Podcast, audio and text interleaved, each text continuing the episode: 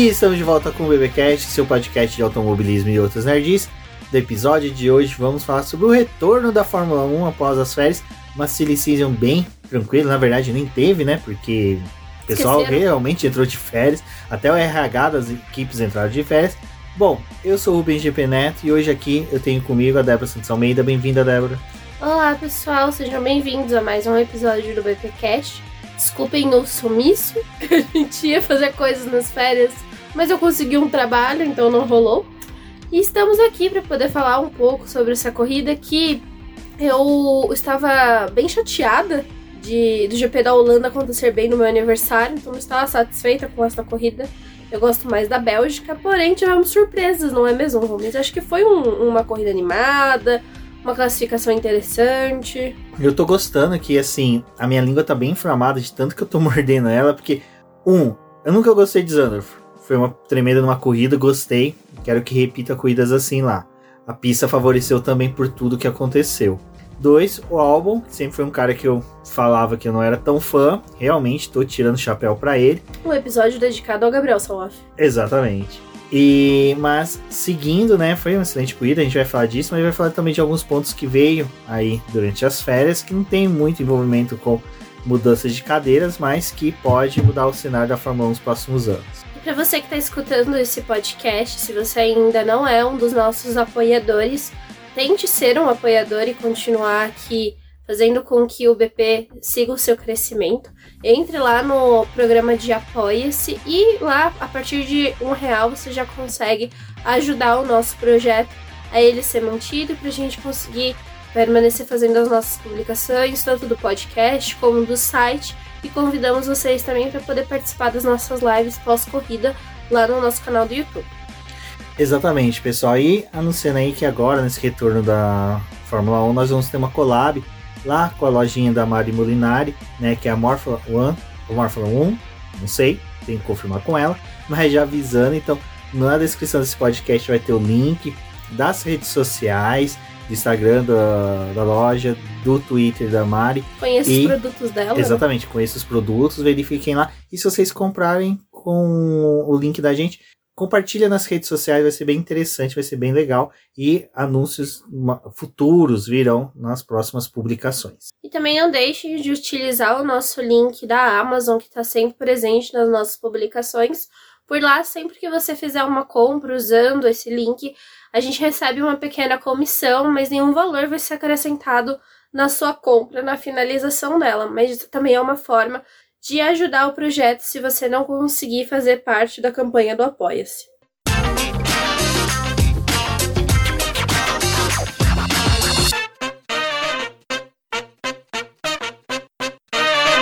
Gente, foi tanta coisa que aconteceu que vocês vão ver que o BBcast vai ser meio que uma linha direta, não no sentido de te- aterrorizar vocês, mas que quase não vai dar para fazer vírgulas, porque realmente foi muita coisa que teve nesse final de semana e também que muita coisa que a gente vai comentar.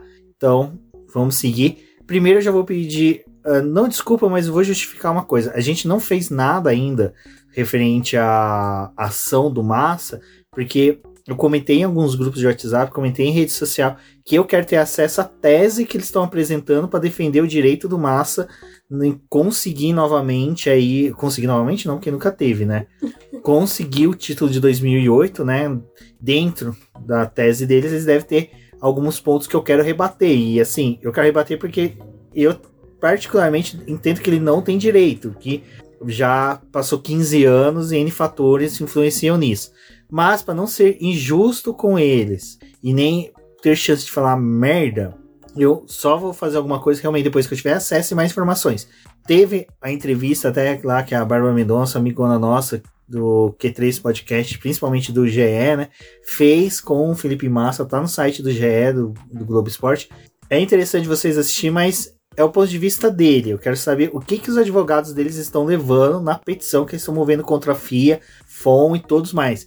Porque tem coisas que pra mim não batem. A primeira delas é eles entrar com uma ação em cada país, alegando que um determinado país não aceita o pedido, então eles vão entrar em outro, o que fere vários princípios universais do direito. Então, assim, é, eu quero realmente ter a tese. Assim que eu tiver, eu faço, mesmo posterior à decisão, alguma coisa mais concreta, para poder comentar e saber. Mas duas coisas que eu já quero deixar registrado que eu já até comentei.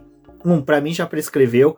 Dois, o Massa tá querendo realmente mais ficar em voga na mídia do que realmente conseguir alguma coisa. Porque, desculpa, nenhum advogado em sã consciência incentivaria alguém a entrar com uma ação 15 anos depois, sabendo das regras de prescrição. E sim, pesquisei regras de prescrição na Inglaterra. É, pedi até para nossa apoiadora Ju é, pedir para ela que ela trabalha lá, ela é advogada, está na Inglaterra, pedi para auxiliar eu nessa pesquisa. Ela me mandou links com temas sobre isso e realmente já está prescrito. Então, assim, eu não sei o que, que o Massa quer. Então, como eu não tenho muito dessas informações, eu tenho mais a parte que seria é, de conhecimento geral, que é a regra da prescrição, que realmente é geral, eu consigo falar, pontuar isso. Mas, não sei, vai que eles conseguiram uma tese, vai que eles acharam um caso na Inglaterra em que realmente a prescrição seria afastada, não sei. Então, eu precisaria ter mais informações para falar sobre isso. E realmente, depois que a gente tiver, eu e a Débora vai fazer um podcast que a gente, durante as férias, depois que o Massa anunciou essa ação, a gente sentou duas vezes para gravar, mas eu não senti firmeza nisso. Eu preciso realmente ter mais informações para poder fazer algo mais concreto. Então, agradeço o Rafão, que é apoiador nosso, também pediu esse podcast. Mas, Rafão, você me conhece, você sabe que realmente eu só vou falar quando eu tiver mais informações, mais elementos para poder trazer uma, o assunto melhor abordado. É, eu acho que o único comentário que eu faria sobre esse caso é que, assim, primeiro que esse final de semana a gente teve a etapa de Goiânia, né, da Stock Car, e o Jean Todd tava lá no box do Felipe Massa. Então, assim, alguma movimentação, alguma coisa ele tá querendo, né? Eu acho que tem muito dessa coisa de tá na mídia. É, é bem complicado, assim, acho que a situação do Massa, né? Porque uma das coisas que ele diz é que ele perdeu muito depois que ele não teve aquele título, né? Tipo, uma relevância, poderia ter mudado algumas coisas é, relação ao esporte. Porém, cara, é um piloto que, assim, é bem complicado. Que, tá, ele, ele correu na Fórmula 1, acho que ele tem o seu prestígio, tem o seu destaque, não tiraria isso dele. Mas foi um piloto que na Fórmula E foi demitido assim que a bandeira quadriculada da corrida acabou, né? A equipe falou assim: tchau, não dá para você continuar aqui. E agora ele tá correndo na Stock Car, não que eu não acho que a Stock Car é uma grande categoria, é sim, mas ele também né, a trancos e barrancos lá na, na Stock, assim, envolvendo em vários incidentes, coisas assim, bem bizarras. Então, sei lá. E eu também penso pelo lado que, tipo, tá, ok, você não teve esse título, mas, cara, você poderia ter feito outras coisas pro teu país. Tipo, apoiar pilotos de base, estimular esses pilotos de base, acompanhar eles, criar, tipo, ah, tudo bem, a gente, sei lá, teve esse título roubado na visão dele, ou teve, tipo, uma queda de. De tipo, a busca dos brasileiros pelo automobilismo, que é uma mentira, porque a gente tá cheio de brasileirinho aí fazendo escola e chegando nas categorias de base. Mas, pô, cara, a gente tem, tipo, Fernando Alonso apoiando os nossos pilotos, o Gabriel Bortoleto. E o que, que o Felipe Massa fez esses anos? Tipo, quais pilotos de base que ele apoiou, que ele realmente esteve ali, tipo, agenciando uma carreira, ou que ele é, realmente, tipo, se pôs à frente de fazer alguma mudança pro nosso esporte? Não teve, né? Tudo bem que ele trabalhou lá naquela parte de kart da FIA, mas foi isso. Enfim, acho que é mais um palco, mais uma coisa de querer é, rever, mas assim, é, se algo mudou no regulamento da Fórmula 1 desde aquele 2008, em que eles falam, né, que tipo, ah, depois da cerimônia da FIA não poderia reverter uma decisão, tipo, depois que o campeão já recebeu o título, não tem como tirar. Se algo mudou desde lá, não vai mudar o que aconteceu em 2008, porque aquela era a regra de 2008. Você não tem como ficar voltando. Enfim, acho que essa é o que a gente pode dizer por agora, esperar ver o que, vai ocorrer nos, nos próximos desenvolvimentos aí. E quem vai apoiar, né? Até porque o Bernie Eccleston já tirou o corpo fora. É, o principal testemunha, né? E as outras testemunhas que ele tem já faleceram, então assim. Fica difícil. Fica difícil. Mas é engraçado que até para fechar, eu concordo com a fala do nosso amigo Fred, né? Que foi questionado. Fred. Que para quem não acompanha as lives do BP, a gente chama, né, nosso querido Frederic Visser de Fred, é nosso amigo Fred, que ele falou, olha, eu não gosto de mudar resultado 15 minutos depois da corrida, imagina de 15 anos. Então, assim, o cara da Ferrari já falou isso, então, assim, pô. Enfim, é isso, gente. Vamos pra, Pra próxima. pra próxima. Que também não é daquelas pontos assim que a gente fala, nossa, minha nossa, que mudança. Meu Deus. Mudança nenhuma, né? É, renovação dos pilotos da Haas. Concordo com o Milani e a Débora que falaram sobre isso, que é que nesse momento, pra Haas, é o que tem e é o que vale.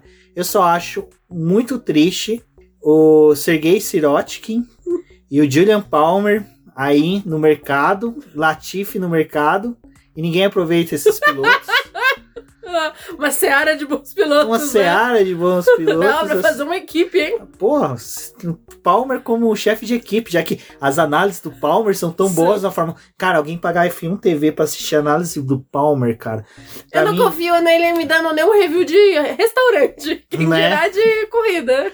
Eu, eu fico indignada com, aque- com aquele negócio. Nunca assisti, mas eu fico Eu indignada. não, eu nem perderia meu tempo. Eu lembro que quando eu critiquei o Leclerc uma vez, vieram, ai, mas o Palmer fez uma análise na F1 TV. Eu falei, cara, você tá vindo com uma tese do Palmer. Você quer rebater uma coisa que eu tô falando com o Palmer? Eu tenho mais propriedade de assunto que o Palmer, caramba. E tem mesmo. Pelo menos nunca fui demitido que nem ele. Enfim, Ai, é isso. A Haas renovou, né? Com quem e com o Magnussen, I'm just kidding. né? Então, assim, eu acho que é o que tem, não tem muito o que fazer. Eu acho que pelo menos acaba toda. O Gunter pelo menos termina com qualquer burburinho de possível mudança, até do Leclerc para Haas. O cara não quis o Leclerc, né? Interessante isso. Já, já, Já botou começou bem. final, né? Ai, gente, é aquela coisa, não era uma notícia que dizer, tipo, nossa, minha nossa, que surpresa. Tipo, a, a Haas confirmando isso. Porque é realmente, tipo, eles vão, vão pra qual lado? Né? Eles se traumatizaram com jovens pilotos. E acho que a Haas poderia ser uma equipe para poder, talvez, moldar aí algum piloto mais jovem, pensando a longo prazo, mas não é, não é isso que eles querem, né? Eles acham que é que, de certa forma, o Huckenberg impressionou bastante voltando, né? As classificações que ele tem feito não é ruim, assim. É, é o carro da Haas mesmo, que é horrível. E aí, Não, o problema é conforme corrida, a corrida né? vai passando, eles perdem desempenho. Mas o Hulk tem feito alguma coisa ou outra ali com os resultados de classificação. Quando você olha para os números com o Magnussen, tipo, ah, ele tá perdendo um, pro- um pouco pro Huckenberg, mas ao mesmo tempo ele tá fazendo o dele, dentro do que tem ali.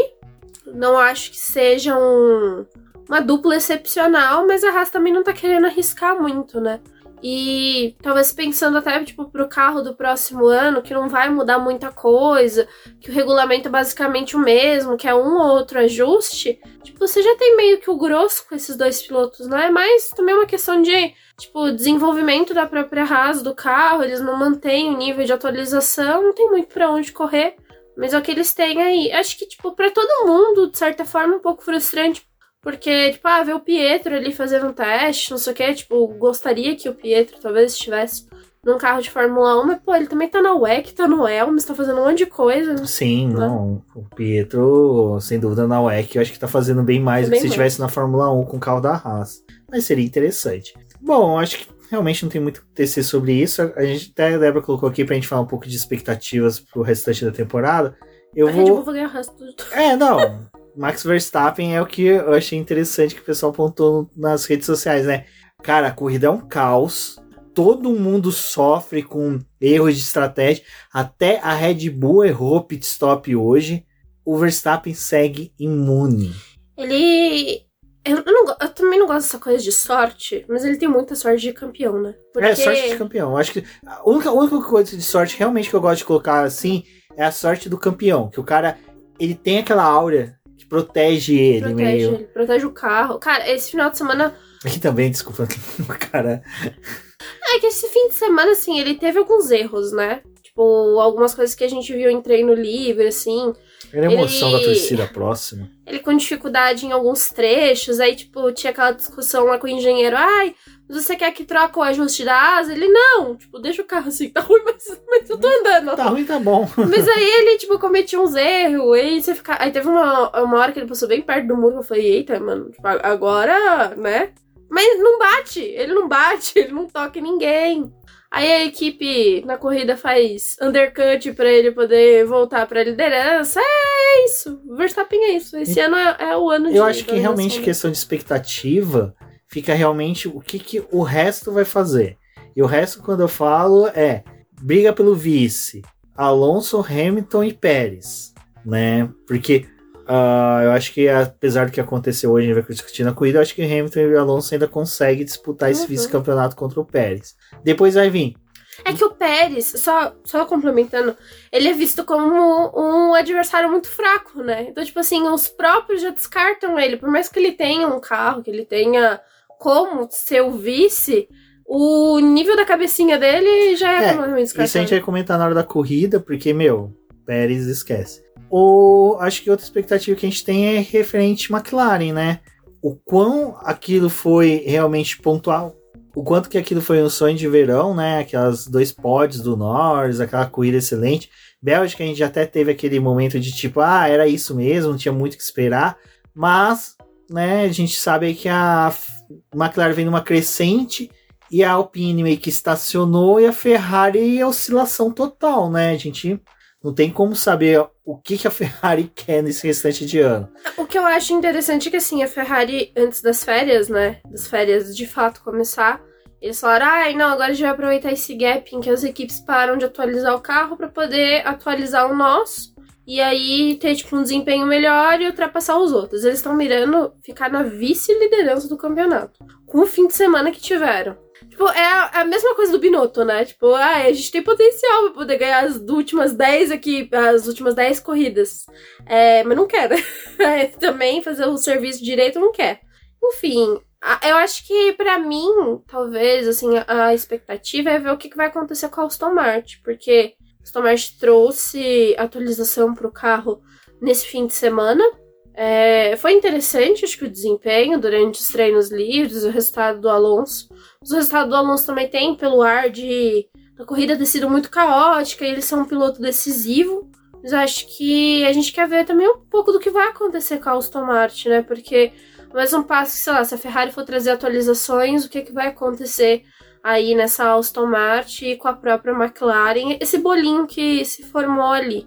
Então, e também tem aquela coisa na foto que a gente teve esse final de semana, tipo, do álbum, Russell e o Norris, não foi? Pô, é os caras também que a gente fica interessado em saber o que que tá acontecendo é. ali, o próprio Piastre. Eu acho que realmente, e aí o outro ponto que eu ia colocar era quem que seriam os pilotos de destaque, né? Eu acho que realmente fica entre os quatro. Piastri, Norris, Albon e Russell. Apesar que o Russell hoje estava meio descabelado, mas enfim, né? Hoje foi uma corrida bem atípica para análises. Né? Nem tanto que a gente vai mais dar risada durante os comentários da corrida do que realmente. E acho que também uma outra coisa que eu fiquei. Porque assim, até então, diziam que o, nos burburinhos de pré-temporada, pré não, das férias, né? Falaram, ah, o Zou já tá com o contrato renovado, ele vai continuar com a Sauber e tal. E aí agora, nessa semana, falaram que, ah, não, talvez ele não vá conseguir permanecer na Fórmula 1 por causa de dinheiro, né, de patrocínio. E é um cara também que eu gostaria que permanecesse na Fórmula 1, assim, tipo, pelos resultados. Não pelos resultados em si, não, porque... Até pelos resultados. Mas porque... pelo desempenho dele em pista, tipo, é um menino que tá chamando a atenção. Acho que ele precisa de um pouquinho mais de, de tempo para poder mostrar alguma coisa. É que assim, a situação dele é a mesma do Tsunoda, que não tá numa equipe boa. Não tá numa equipe que realmente você consegue ver o real potencial. Porque na hora que você vê, tipo assim, tudo bem que eu sempre zoei muito, brinquei muito Bottas, mas o Joe não fica tão longe do Bottas não. em corrida e não em. E na hora que a gente for comentar da corrida hoje, a corrida do Joe tava muito boa, dele de Tsunoda. Então, assim, cara, eles são pilotos que eu acho que depois do desse quarteto que a gente falou, né, Piastri, Norris, Albon e Russell, Vem Joe, vem Tsunoda, o Lawson, que agora também chegou e é um cara que vem, eu acredito que vai se destacar, porque já vou adiantar o meu ponto de vista dele. Ele fez o serviço perfeito para um piloto na condição dele. Primeiro final de semana, como piloto titular, só teve uma treino livre, uma classificação, terminou a corrida. Ele fez o que tinha que fazer. Então, assim, foi um aprendizado. O cara foi, tipo assim, jogar ele para se ap aprender no pior cenário do e mundo. E na pior pista que tem.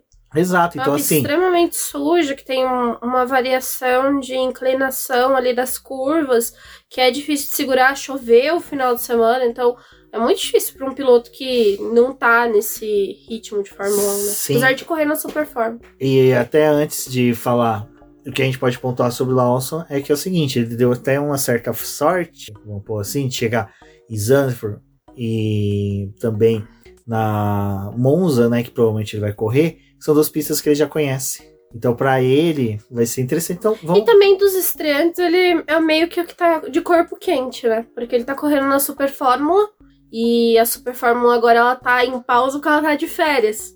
Então também ocasionou que, tipo assim, ele que tá disputando o título lá na Super Fórmula não vai perder as duas últimas corridas do duelo do título porque tá de férias. Então, tipo, ele correu esses dias e tá na Fórmula 1. E tem outra coisa. Super Fórmula, para quem não conhece, vale a pena. Um dia procura, tem transmissão no YouTube deles. É, Super Fórmula, depois da Fórmula 1, ela fica intermediária entre Fórmula 1 e Fórmula Indy, sabe? Em questão de velocidade, é uns carros muito bons, sabe? Não, não deixa a desejar, não. É uma pena que a gente não tem o apelo de transmissão e de produção de conteúdo da Super Fórmula. Eu mesmo sou uma pessoa que raramente assiste, eu gosto de ver mais highlights, algumas coisas assim, mas as corridas são bem legais. E muitos dos pilotos que fazem a base, né, para ir para Fórmula 1 correm lá porque é uma escola muito boa. Sim. Você pega um, uma boa variedade assim, de situações, né? Não, você corre em Fuji, Suzuka. São duas pistas que já foram do calendário da Fórmula 1 e que tem uma E variação. É uma continua. Pista, são pistas boas, enfim. Bom, era isso. Agora, então, essas são nossas expectativas. Ver como é que o Lawson também vai sair. O retorno do Richard. Torço para que tenha uma melhora boa. Torço para que retorne quando estiver em condições e não que seja um piloto que dirige com metade da mão, né? Stroll. Ah, a gente já pode falar, né?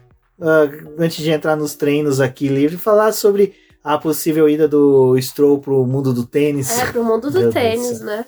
Ah, o que, É, que eu o pessoal não faz pro clickbait, né? É, é, confesso que essa notícia aí não estive dando o clique. Ah, Só vi comentários. Não, eu dei risada demais. Eu gostei do que o Ricardo Bannerman, do lado dos carteiros do Auto Radio Podcast, falou no grupo de apoiadores do BP. O Stroll não participou hoje da corrida que ele já tá focado em Roland Garros, É. né? Novo Nadal? Deus, Novo Nadal. Novo Nadal. Meu Deus do céu, gente. Ele pode também, sei lá, ir lá pra poder catar as bolinhas, né? Você que é menino que fica pegando as bolinhas e Fica pegando as bolinhas. É, isso daí é muito sonho de garoto que, tipo assim. Ai, um final, uma, umas férias, né? Ai, eu vou pro acampamento de férias, vou jogar tênis. Nossa, eu vou ser um esportista de tênis. Meu filho, Não, e assim. teu pai vai ter que comprar um time pra você lá também, é, pô. mas olha o lado. hum, É uma raquete mais barato que um carro, né? Acho que o pai dele tá ponderando isso, né? O que, que é mais barato? Uma raquete ou um, um carro? Qual, qual a desculpa que a gente vai ter que dar, né? Não, mas assim, é aquela coisa, né? Se Eu vou ser quiser. sincero. Até já- DJ a Não. gente já teve. E já tá velho. Já tá velho pra esse jogador de, de tênis. Porque assim, o pessoal acha que tênis é esporte que. Não, que é esporte, que é esporte assim, que o cara pratica no final de semana. Não, tem treinamento e tudo. É, é um esporte de alto rendimento contra, o- como outro qualquer. Não é uma coisa. Eu acho que ele deveria se especializar no golfe, que é até transmitido por quem? Pela Band. Exatamente. Então, golfe, mas mesmo golfe profissional ainda é, eu sei lá, Tem né? escola de base? Oi? Tem uma escolinha de base? Golfe deve ter. Deve ter, deve É só os milionáriozinhos, né? É. Essa criança. O bom é que dá pra ele usar as roupinhas da Ralph Lauren. Né? Pai dele que vende, né? Pai dele que é dono. Não, é. Ai, meu pai do céu. Então é isso. propaganda gente. é tudo. Sabe o que é mais legal? O rumor é. Não, pera, o mais legal é. Tá todo mundo sentado na mesa de domingo, assim, aí ele chega, pai, eu quero ser tenista, Quer ser piloto de Fórmula 1, né? eu quero ser tenista. Aí o pai dele pensa, hum, eu Raquete contrato quem? Raquete é um, um sonho bom, né? Acho que é mais barato também. Eu fico pensando no papo que teve nesse, nesse domingo aí. Qual foi a mosca que zanzou por lá pra poder Eu acho, essa eu fofoca acho que o Stroll tava mexendo nas coisas velhas dele, achou o Nintendo Wii dele e jogou esportes de tênis. Mario, né? Não, de tênis. Tem também do mar. Tem do Mario? Aham. Imagina o Stroll vestido de Mario jogando tênis. Ai, ai, vamos lá. Ai, boa sorte, Stroll, na sua nova empreitada. Boa sorte. Bom, vamos lá, né? Vamos pra sexta-feira de treinos, que foi o único dia que teve pista seca, né, Débora? Mas, nesse momento a gente já teve o Stroll abandonando, já pensando no Com tênis, problema, né? é. Mas foi uma sessão em que teve muito testes aerodinâmicos, né? Então. Assim, só pra poder passar por cima da sexta-feira, né? Porque tem muita coisa pra falar do domingo. É, realmente tinha aquela imprevisibilidade de se ia ter chuva na sexta-feira. É, então, as equipes também, várias, tinham levado atualizações depois das férias de verão ali, para poder fazer alguns ajustes nos carros. É, eles aproveitaram essa atividade para poder avaliar os seus carros, para poder ver o que, que essas mudanças estavam é, trazendo para os equipamentos. Foi até interessante que antes da sexta-feira, o Mark Craig e o Dan Follows, eu esqueci o nome dele agora, que é o diretor técnico da Aston Martin, eles falaram, né, porque tinha o risco de chover na sexta-feira, e como eles estavam levando atualizações, eles falaram: ah, se chover ao ponto da gente achar que vai ficar perigoso colocar os carros na pista, a gente não vai colocá-los, porque a gente prefere não danificar as atualizações que a gente tá levando do que, tipo, perder o carro e tal. Então, eles tinham pensado numa abordagem mais conservadora para sexta-feira se chovesse. E não foi o que aconteceu, então eles rodaram, fizeram as avaliações ali. O Stroll não, porque teve o um problema no primeiro treino livre. Mas foi uma sessão que a gente viu, assim, em ambas, né? Na, tanto no treino livre 1 como no segundo. Muitos erros. É uma pista em que o vento acaba atrapalhando os carros. Então ele muda muito, muito rápido de direção e os pilotos nem sempre conseguem tipo, identificar o que está acontecendo na pista. Vem a, a, a, acontecer erros e alguns problemas. Então a gente teve piloto tolando em brita, teve essas coisas do pessoal saindo com os carros, enfim. O Leclerc errando várias vezes aquela primeira curva. Sempre errava, sempre passava pelo caminhozinho lá. Mas foi duas sessões, assim, acho que bem produtivas. O pessoal conseguiu fazer as avaliações que precisava é, e, e, coletar os dados que eram necessários e se preparar para o restante do fim de semana, por mais que a chuva tivesse para poder vir. E acho que essa é uma pista interessante, no sentido de que, tipo, é, você fica três semanas aí sem atividade e quando você volta, você volta numa pista que é bem desafiadora, bem no sentido old school, né? E acho que a única coisa que foi, assim, ruim, nesse, no sentido, né? Foi o fato do Daniel Ricardo e o Oscar Piastri ter tido aquele incidente no segundo treino livre. E foi uma das coisas que eu até falei pro Romins. Eu achei é, muito. Assim, muito técnico do Ricardo, tipo, ver que o Piastri tava no traçado e ter se livrado do acidente com o Piastri, porque teria sido um acidente muito feio, porque ele ia bater de frente com um carro que tava de lado numa velocidade considerável ali. Então, a atitude dele de livrar o carro para poder não acertar o Piastre foi muito prudente. Pena que ele acabou machucando a mão e aí, logo depois, né, a gente já ficou sabendo que ele não ia participar do restante do fim de semana. Mas o Ricardo ele fez o que tinha que fazer. O Piastre não tinha para onde fugir, fugir, né?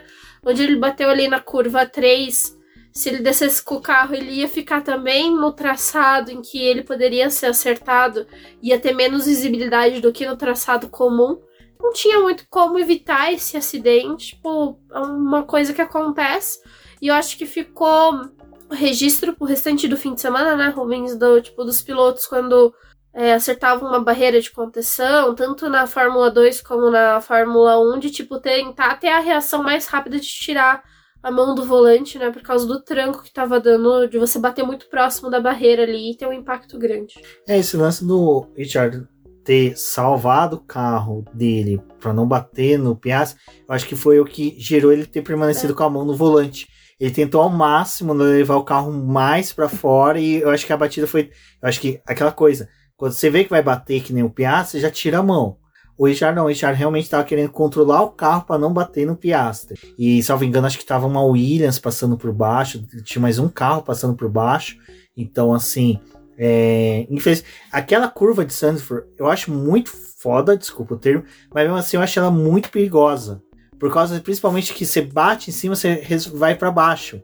Então, assim, você não tem tipo uma área de escape. Ali realmente eu acho que tinha que ter um jeito do carro ir um pouco mais para fora, ter um jeito de, do carro pregar e ficar, porque é muito perigoso. Por sorte, até agora a gente não teve nenhum incidente feio, mas. E até para remover os carros, né? Eles têm que colocar aquela. Aquele é, calço, né? Nos pneus para o carro não descer, não descer, porque não tem como não segurar ele. É, então, e, mas assim, pelo menos Zandvoort, é, é o que a Débora falou, é uma estrutura muito boa, é uma pista assim, muito, tá muito bem pensada, tirando os boxes, que é uma coisa que a gente vai comentar mais pra frente, em que você via ali até vários guindastes, remoção dos carros eram rápido, Uhum. a, a, a reconstrução das barreiras, Tal como em Mono. então, é, tava bem, bem rápido até. Então, assim, Assim, é um circuito que é o que teve, teve discussão até lá na transmissão, né, do Reginaldo Leme com o Max Wilson. De tipo, ai, mas era uma pista que não deveria estar no calendário. Não deveria. Pelos, pelos padrões que, FIA, que a deve- não deveria estar. Né? Os box muito apertado, a estrutura, não tem como. É, bom, eu entendo que não tem como você ampliar mais o, o circuito, não tem como você fazer obras para poder Na expandir a verdade, pista. tem, né? O problema é que eles vão perder aquela parte VIP que, que é o, da Heineken que fica bem ali no começo da curva. É, vão perder algumas coisas, né? Então é, é muito complicado. É, e a gente sabe que tem várias pistas no calendário hoje em dia que não deveriam estar lá, mas por dinheiro estão. E é o lugar que é de. Assim, a única coisa que eu me questiono só é que, tipo, é o lugar que é da torcida do Max Verstappen. Que, tipo, o- os fãs migraram pra esse circuito. Porque se tornou caro você também ficar, tipo, e Bélgica e Holanda, porque são duas corridas muito próximas pros fãs. Então eles vão na do país deles mesmo, e a Bélgica tá perdendo público. Mas assim, entre manter a Bélgica e a Holanda, eu gostaria mais da Bélgica. Eu acho que é um circuito Eu acho que, eu poderia gosto mais. espaçar. Isso que eu ia comentar. Eu acho que poderiam espaçar as duas corridas. E outra coisa, entre Zandvoort e qualquer outra pista tiquetiana árabe, eu prefiro Ah, eu prefiro Zandvoort também. É porque é uma senhora de uma. Eu gosto muito. Aquela. E aquela parte que tem ali, que agora eu sou muito ruim, assim, de localizar a, a curva. Mas aquele sistema de brita que eles têm, de ter a resina pra brita, tipo, não espalhar pra pista quando o carro entra, eu acho que é um sistema muito legal, tipo, porque é uma Sim. coisa que eles também aplicaram em outras pistas, né? Foi avaliado ali e eles conseguiram levar pra outros lugares. Então eu acho que é uma pista que, tipo, é, é ok. É- Dentre vários outros, tipo o circuito de Jeddah que por mim poderia sair, esse é um circuito que eu acho ok. E acho que também é, a- o fato da chuva esse fim de semana deu uma outra visão para essa pista, porque é uma pista muito estratégica, ela realmente é uma corrida que precisa de você ter uma boa classificação. Mas o, o fato de ter chovido trouxe uma outra perspectiva dessa pista que, tipo, nos dois primeiros anos eu falei, tá, que, que bom. É, não, os dois primeiros anos foram realmente uma, umas corridas bem. Tudo bem que a de 2022 a gente não assistiu porque a gente tava no batizado nosso afiliado. É, foi, foi boa até, né? Foi uma Foi das boa. coisas que foi boa. Mas enfim, vamos para o sábado com chuva e já vamos para classificação, né? Porque a gente já teve ali Lewis Hamilton sendo eliminado no Q2 e teve punição também por Tsunoda, né, Débora? Tissu. Atrapalhou o Hamilton, né? Foi punido. Não tinha muito o que fazer. É que, cara, essa pista é que nem Interlagos, é que nem da Áustria, né? É muito apertada, então realmente. Apertado tempo de volta rápido. E ela é estreita também, né? Ela não é só curta, ela é estreita ainda. Tem vários pontos cegos, né? Também. Então não tem muito o que fazer. O tráfego fica muito intenso no primeiro treino livre no segundo. E dada a condição de que, tipo, a pista tava molhada e foi evoluindo, você tinha que permanecer nela, né? Então o trânsito acaba se potencializando. Mas só uma coisa, tipo, é, a Fórmula 1 adora fugir da chuva, né? Não quer chuva, não sei o quê. E esse ano a maioria das classificações teve chuva, né? Teve essa coisa de evoluir a pista, eu tô achando muito legal. Tanto que foi uma das coisas que eu disse lá no Twitter, assim, que por mim, não tira da RS, não. Não fica com essas ideias de tirar da RS por causa da Red Bull, não. Bota um sistema de irrigação nos circuitos. É, vamos também usar a água de reuso, né? Pra gente não ter problemas com o, o meio ambiente. De capita a água da chuva, usa ali. E molha a pista antes da classificação. Tá vendo? Bernie Eccleston era um visionário com o circuito de Paul Ricard. A gente que não acreditava. Mas agora, eu acho que é a melhor ideia. Molha, molha todas as classificações vai molhando. E coloca também, aliás, um sistema randômico. Porque aí você não sabe o que, que vai acontecer, entendeu? Tipo, pode ser que molhe demais e pode ser que a pista continue secando. Mas não vai ser uma obra das pessoas. O sistema que vai decidir. Olha só a minha ideia. Votação popular, A né? votação popular, a gente vota, não vota no piloto do dia? A gente vota errado? Volta a gente quantidade vota de quantidade de água. Quantos por cento de água a gente quer no Q1? Ah, eu acho que é uma boa ideia. É, revolucionária. Vou mandar. Vou... Pessoal da FIA que está me escutando, se eu ficar sabendo que essa ideia vazou aí por vocês, eu sei de onde veio. Exatamente. Bom, e a gente teve ali, né, a. Eu acho que o Q3 foi meio que formado pelas antigas equipes É. tradicionais da Fórmula 1, né? Com Williams, Ferrari Bonito e. McLaren chegando até o Q3. Achei bem legal. O Albon e o Sargento chegando no Q3. Sargento que é o meu estadunidense protegido, porque eu falo, subiu cedo demais pra Fórmula 1. Tá querendo green Tinha- card, Hugo? Tô querendo green card, tô Hum. querendo green card. Agora que a, a e a Shein tá sendo tributado, compensa mais ir pra Miami fazer compras, né? Pra que comprar, né? Real e o dólar tá pau a pau de Tá pau novo, a né? pau, né? Obrigado, Lula. Tá conseguindo fazer com que é, nós, proletariado, viaje para os Estados Unidos. Ah, eu não entro, porque eu critiquei muito o hino. Exatamente, né? Hum, É que, quando pena. você entra ali na parte de imigração, tem que jurar a bandeira americana, Eu né? não cantar consigo. o hino. Você começa a rir, né? É. Eu boto o hino da Índia. Vista. Ah, faz que nem o, o Borat. Uhum. Mas enfim, Albon e o Sargent mostram que realmente o carro da Williams é bom em Tem classificação. bom, né? Tem algo álbum bom, Algo né? bom. Tem algo bom neles. Mas assim, que pelo menos tá mostrando que o James tá conseguindo dar o norte. É o primeiro cara que tá conseguindo realmente focar a Williams num caminho correto. Uhum. Isso é muito legal. E eu gosto de quando a equipe que tem poucos recursos utiliza eles numa linha boa, uma linha que vá dar resultados. E cara, eu fico imaginando, a Williams agora era um momento de ter tido um patrocínio que nem era da Martini, né? Pô, por que, que a Alfa Romeo não vai pra uma Williams, né? Teria sido. É que são dois nomes fortes, né? Williams e Alfa Romeo, mas pô, Só anularia um ao outro. podia chegar um patrocinador grande, que nem foi a Martini, chegar, olha, vamos entrar aí, um patrocinador master na equipe, para poder in- injetar dinheiro. Tô, tô feliz que, quem sabe, tá se criando uma visibilidade para Williams, o álbum também, que é um Uhum. piloto aí, tá se destacando e atrai patrocinadores para que possa injetar dinheiro. E que o James, que, cara, é o cara que parou também só de gerenciar a equipe, assim, na parte técnica ali de pessoal, tá batendo com a FIA, falando, gente, ó, eu tô precisando ter liberação de, De verba, de recurso, é. recurso. Posso ultrapassar o teto porque é injusto, eu tô parado há 20 anos e, sabe, Nossa, é- Isso tá eu acho legal. que é muito legal o fato dele ter ido pra Williams, porque ele tem uma visão de time grande, que era da Mercedes. É, ele não tem a visão de trabalhar com um time pequeno desde sempre. Ele teve a visão de é, experiência de trabalhar com um time grande e foi trabalhar com a Williams, que é uma equipe que se tornou pequena dentro do que aconteceu com a Fórmula 1, mas tem uma história muito grande. E, e, é assim, a fase que a, que a Williams viveu com o Capito, eu achava que algo ia mudar, porque, né, tipo, ah, a história com a Volkswagen, tipo, essas coisas também é um nome de peso. Mas é, o negócio é a vivência da Fórmula 1 e você ter experiência de ter trabalhado realmente com uma equipe grande. E acho que pouco- os poucos dos pauzinhos que ele já mexeu ali, você tá vendo um certo resultado. Então a Williams tem algo nesse carro, eles conseguiram fazer algo nesse projeto, e o carro da Williams, acho que assim, nos últimos anos era tipo, você via alguma coisa, mas tipo, não tinha pra onde ir, não tinha o que, o que desenvolver. E algumas vezes também parecia que era tipo um carro copiado do show car, né? Tipo, a gente não tem recursos, galera. A gente vai fazer o show car aqui pra gente pelo menos correr. Então tá sendo bem legal, acho que ver essa, esse, esse movime- essa movimentação né, dentro da Williams. E eu acho que ele realmente tem que brigar por isso de, tipo, tentar ganhar mais recursos, de tentar melhorar. Porque não é que a Williams, tipo, se ela melhorar hoje a sede, ela vai estar em primeiro lugar amanhã. É algo gradual, né? Ela precisa voltar a crescer no grid. Pra poder atrair patrocinadores, ter toda uma movimentação. Então, de fato, tipo, ver uma Williams chegando no Q3 é bem marcante, né?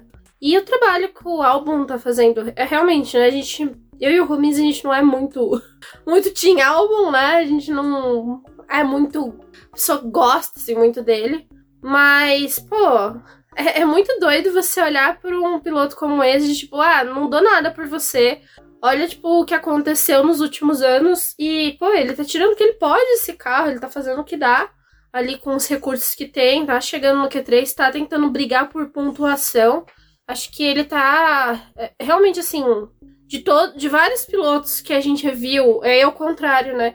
De vários pilotos que a gente viu andando em equipes grandes que foram para equipes pequenas e não trouxeram essa mudança, o álbum, tipo, foi um que teve uma passagem muito pequena na Red Bull, né? No, no projeto ali, foi jogado pra Williams e tá aí. Tipo, realmente mais conciso, tá tirando alguma coisa, ele tá se desenvolvendo. E tem se tornado um nome que o pessoal tá cogitando para poder ir para outras equipes, que até então, depois de tudo que tinha acontecido na carreira dele, tipo, apareceu um crime ele voltar pra Williams, né? Então. Não, eu acho... Gosto de morder a língua nesse sentido. Não, eu um também. cara Eu acho legal quando a gente fala, af- afirma uma coisa e depois tem que voltar atrás, porque, cara, com o álbum tá sendo algo. Tá sendo uma grata surpresa. E assim, é. É que eu tava comentando com a Débora. A Fórmula 2, infelizmente, não tem promessa de grandes nomes pro futuro. Então, assim, cara, eu até falei pra Débora, o Bortoleto, se chegar na Fórmula 2 com esses pilotos que estão lá, ele tem grande chance de repetir um Piastri da vida, ou, se não no primeiro ano, segundo ano, conquistar o título facilmente, porque é tudo NPC lá, não tem. Esse final de semana, pelo que, que eu li, pelo que eu vi, foi só um churume de pilotagem. Então, eu acho que realmente o álbum se firmando, o Piastri firmando, o Lawson conseguindo essa chance de mostrar, eu fico imaginando o que nem você estava falando de. A gente falou da Haas, a Haas ter fechado com o Magnussen, Uhum. com o Huckenberg, e ver o que, que o Lawson conseguiu fazer. Que o Lawson, cara, botou pressão no Leclerc com a Ferrari. Ah, mas a Ferrari não tava tudo aquilo. É uma Ferrari. Esse cara, você já chega na Fórmula 1 botando pressão numa Ferrari, você mostra que você não tem medo de ser desprendido, que é N Eu fatores. Então, assim. do Lawson ter terminado a corrida, tipo, sem se envolver em problema. Ele terminou a corrida. até classificação. Ele, fez, ele fez a classificação do jeito que tinha que fazer. Ele ia fazer mais o que ali? Tipo, não tinha mais o que ele fazer. É, então é, eu, eu gosto de, de ver essas peças assim, porque, pô, é um grid que tá, de certa forma, se renovando, né? A gente tem, tipo, um ou outro ali que é mais velho. Alonso. É, o Alonso, o Hamilton, o, o- a dupla da, a da Haas são pilotos mais velhos. Mas também tá vindo uma galerinha aí que tá. Não tá vindo, tipo, da Fórmula 2, que eu digo, mas que já tá no mundo da Fórmula 1 que tá se desenvolvendo, tá tentando fazer por merecer pra poder ficar num grid como esse. Então, assim, até a Haas, talvez, que é uma equipe que, pô, tá precisando de um desenvolvimento, tá precisando de um feedback, talvez no próximo ano, daqui dois anos, tipo, pegar um álbum que Sim. tá se formando ali. Tipo, ah, bota ele aqui pra poder correr com a gente, pra poder ajudar. Talvez funcione. Sim. E ainda no Q3, né? Já no Q3, né? ah, a gente teve a dupla da McLaren novamente. A disputar, a dupla disputou a pole Uhum. com o Verstappen, mas só que daí é aquela coisa, a pista vai melhorando e o Piastri, como abriu volta antes, acabou caindo para oitavo lugar. Mas o Lando Norris conseguiu um segundo lugar, que seria algo, nossa, muito maravilhoso ele conseguir manter se tivesse tido início de corrida bom. E a gente também teve o destaque, né, que o Norris conseguiu isso, aí depois o álbum, né, conseguiu o terceiro lugar, quarto, desculpa, falha minha, mas eu acho que assim, é, o álbum e o Norris foram realmente os maiores destaques. É que a pole é que o Norris falou, né, todo mundo já sabe que o Verstappen Uhum. vai fazer, né, então a gente disputa o segundo lugar. Mas de qualquer forma, ta- também a discussão da questão do, da utilização do DRS, da diferença que tem. Não, é interessante pensar no que poderia acontecer, que talvez esse tempo estaria ainda mais próximo. nada. né? Posso falar aqui que eu, se fosse a. Fórmula 1, que pensa em banir o DRS, as classificações é sprint. Ah, ali poderia ser um Tira o pra poder DRS. Tira o DRS das sprint também. Pode ser também. Pronto. Bom, mas eu, eu Pô, todo mundo tem direito a usar DRS, não pode usar pra defender. O Verstappen fez um- um- uma boa classificação aí, pole de novo, pole pra torcida inteira ver, então é o show a- que ele faz, né? E acho que foi triste só o Piastri você ver ele caindo ali. Agora, o destaque também negativo foi que quem bateu? Leclerc e, e Sargent. Mas aí eu vou passar pano pro Sargent, que é o cara tá é a primeira vez que ele jogado. chegou no Q3, né? Primeira vez que chegou no Q3. E eu julgo que assim, É ele que- tá mais acostumado a pegar a classificação, nessas últimas classificações que teve chuva, no Q1. tipo, ele sabe a condição que é você andar na pista com a pista molhada ali no, no Q1. Não avança, mas tá ali. Chegou no Q3 com a pista, tipo, agora a gente vai botar o pneu macio, porque chegou a hora de botar o pneu macio. Só que você tem que andar nesse trilho aqui. Pra o cara cometer um erro que nem o Sargent, que não tem experiência de estar Mas- naquela condição, é fácil. Dos 10 pilotos que estavam na pista, O único que se cometesse um erro e todo mundo bacana, beleza, ele cometeu Ah. erro, vai pra casa, você não tem culpa, era o Sargent. O Agora, o Leclerc, que é o Mr. Pole, né, que todo mundo fala, nossa, o cara é o mestre das pole, o mais rápido. Ele errou feio, errou rude. Aí eu vi o pessoal defendendo, ah, mas olha o onboard dele. Cara, você pode assistir o onboard, pode ver a telemetria. Ele errou. É, é- acontece. Mas acontece o quê? Leclerc tá constantemente errando. Cara, tem vezes que você só tem que fazer o ABC. Acabou. É, você só tem que fazer o feijão com arroz. É. tipo, Você não tem que ir com o carro no limite. Você não tem que entrar na curva, tipo, tudo bem, é uma disputa pra você fazer a volta mais rápida. Mas, pô, teu carro não tem equilíbrio pra poder fazer isso numa pista como essa. Tipo, cara, faz um feijão com arroz pra você largar pelo menos em segundo e terceiro, porque a McLaren tá fazendo o feijãozinho dela ali e tá funcionando. O Carlos faz. O Carlos erra também bastante. Mas, tipo, tem hora que ele só faz o feijão com arroz dele ali e ele tá ali. E o Leclerc, eu acho que ele abusou demais. Tipo, eu, eu acho muito foda que, tipo, ai, mas a gente tem que entender que ele quer andar no limite. Cara, tem hora que não, você não tem que andar no limite do carro, você só tem que entregar. O que a Ferrari hoje, ela precisa que entregue. Ela não tá precisando que você faça que malabar, porque você não vai ganhar. Existe uma diferença entre você andar no limite e você andar no limite e respeitar esse limite. Ah, Senna, Schumacher, Vettel, Hamilton, Verstappen são os caras que andam no limite, mas eles respeitam o limite. Eles sabem aonde, sabe? O limite deles, tipo, não é você ir no muro. O É. limite deles é você E- passar antes do muro. Exato. Então, assim. Você comete um erro ou outro, mas. Tipo, E o Leclerc ele não tá mais em posição de errar, ele sabe? Ele é o cara que quer se firmar como primeiro da equipe, ele é o cara que quer se firmar como cabeça da equipe, tá? Mas não erre.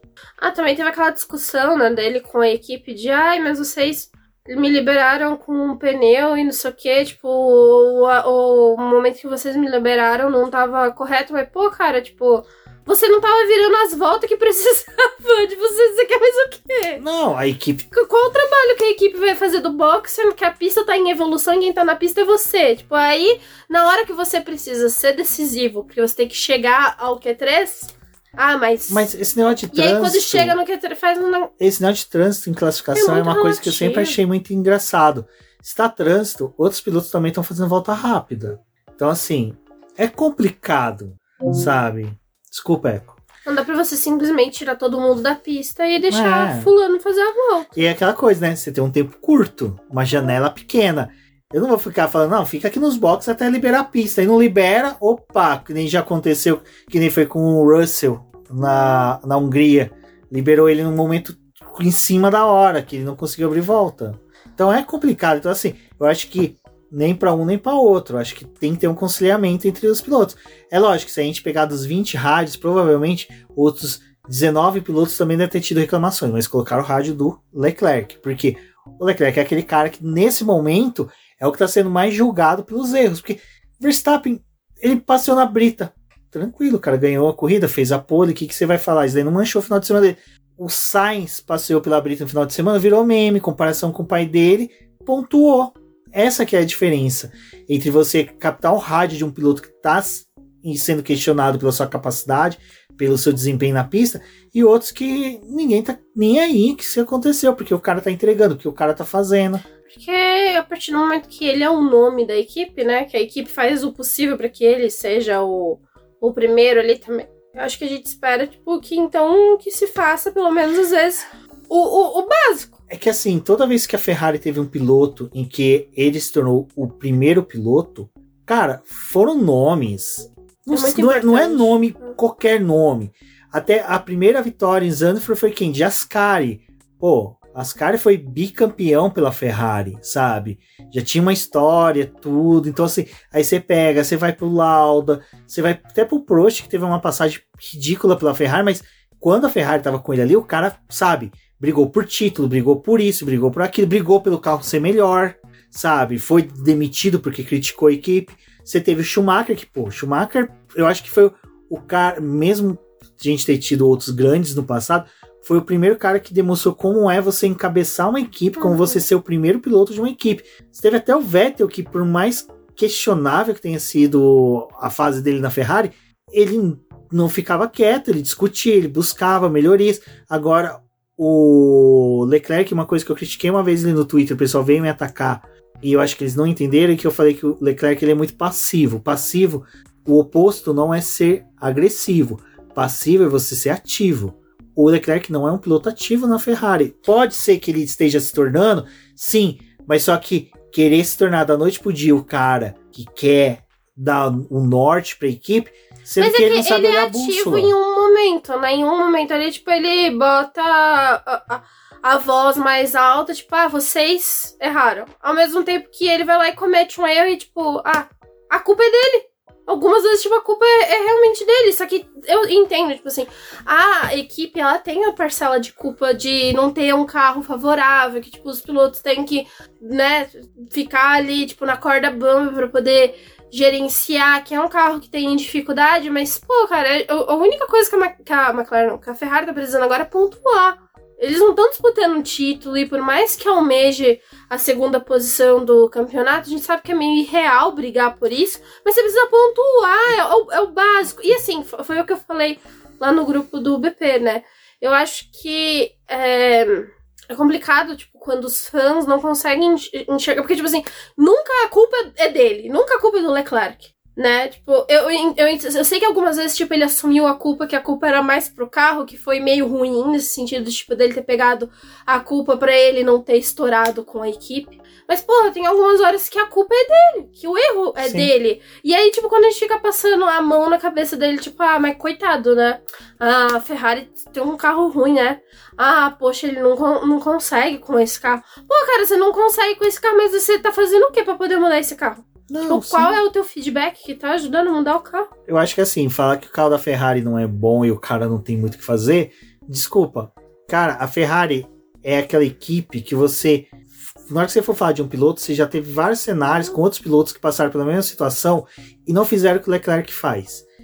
Ah, o carro da Ferrari não é bom. Cara, o carro da Ferrari não foi bom. O Schumacher disputou o título em 96, 97, 98, 99, sabe? Foram antes que o Vettel, Ferrari. o Vettel até aquela cagada Vettel. no Canadá, ele tava disputando. É, não, na Austrália. Austrália não, Alemanha.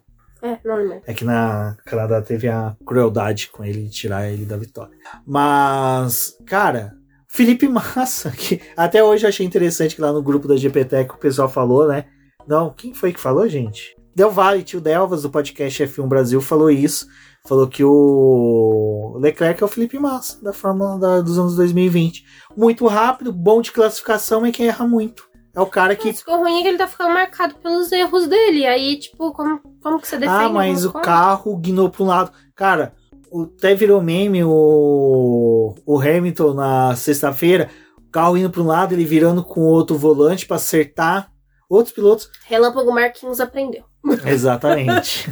Fazer na, na terra. Assim, aprendeu. Então é, é um carro vermelho é, é também. engraçado. Você vê o Leclerc meio que estacionou nessa evolução como piloto. Aí você tem o Lando Norris e o Piastri subindo.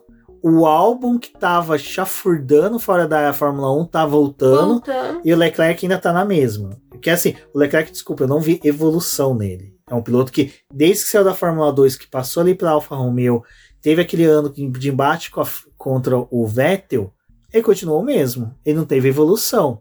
Verstappen, que era um cara que a gente criticava pra caramba, evoluiu, evoluiu muito. Ah, até, até o Hamilton, que de certa forma não tinha mais pra onde ir. O Alonso, que não tinha mais. Você vê que tem Assim, eu entendo a Ferrari querer ficar com ele, porque, pô, também vocês já investiram dinheiro nele e, Ele e não é vocês um- vão pegar qual piloto? Não, ele não é um piloto ruim. Ele não é um piloto ruim. Ele é bom, ele é rápido. Ele, Exatamente. Ele, ele- não é ruim. Ele, é- o, o ruim é que, tipo, às vezes ele só tinha que fazer o básico. mas é E o que eu falo, não- que às vezes não, tem, tem esse discernimento. tem piloto que não vai ser que nem foi o Piastri, não tem como foi o Hamilton, que é aquele cara que você já tira da base, já joga na Fórmula 1, o cara entrega. Ninguém nunca. É difícil você ter um Hamilton novamente, que é o cara que chega no primeiro ano disputando título. É muito difícil, porque o Hamilton, cara, é um, um deus fora do, do normal. Ele é igual o Schumacher, igual o Senna. Cinco anos, às vezes, vem um aí. É exato, mas só que o Leclerc, pra mim, ele era o cara que tinha que ter ficado mais um ano na Alfa Romeo. Então, eu acho que assim, ele. O Russell teve essa experiência de amargar lá na Williams até merecer estar na Mercedes. O, o álbum tipo, teve. ali foi muito precipitado com ele, mas hoje a gente vê que, tipo, tá. Deu bom ali. O Gasly amargou na AlphaTauri também, depois de tudo que tinha acontecido na Red Bull, mas tá na Alpine, tipo, tem uma posição um pouco melhor, fez uma puta na corrida.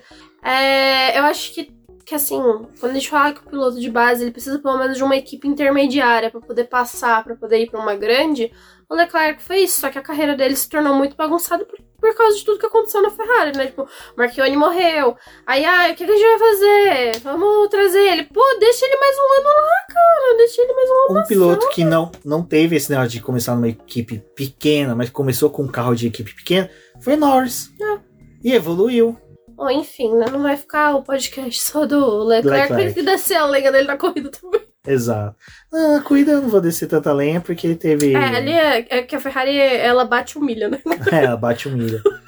eu é... entendo, Leclerc, eu entendo é difícil, é difícil, né? Não, vamos, vamos pra corrida, porque na corrida teve bastante coisa interessante, dá pra gente discutir. Uh, vamos começar. Tem pergunta também do pessoal. Tem, tem perguntas, mas primeiro a gente vai comentar só sobre o erro da McLaren, né? Porque assim, é bem interessante. Deixa eu contar primeiro como é que tá sendo a experiência nossa. A gente, né, depois que nosso educador financeiro, Rafael Celone, mostrou que a gente tinha alguns gastos a mais, a gente começou a cortar alguns gastos, entre ele foi tirar a TV por assinatura, vamos assistir pela F1 TV.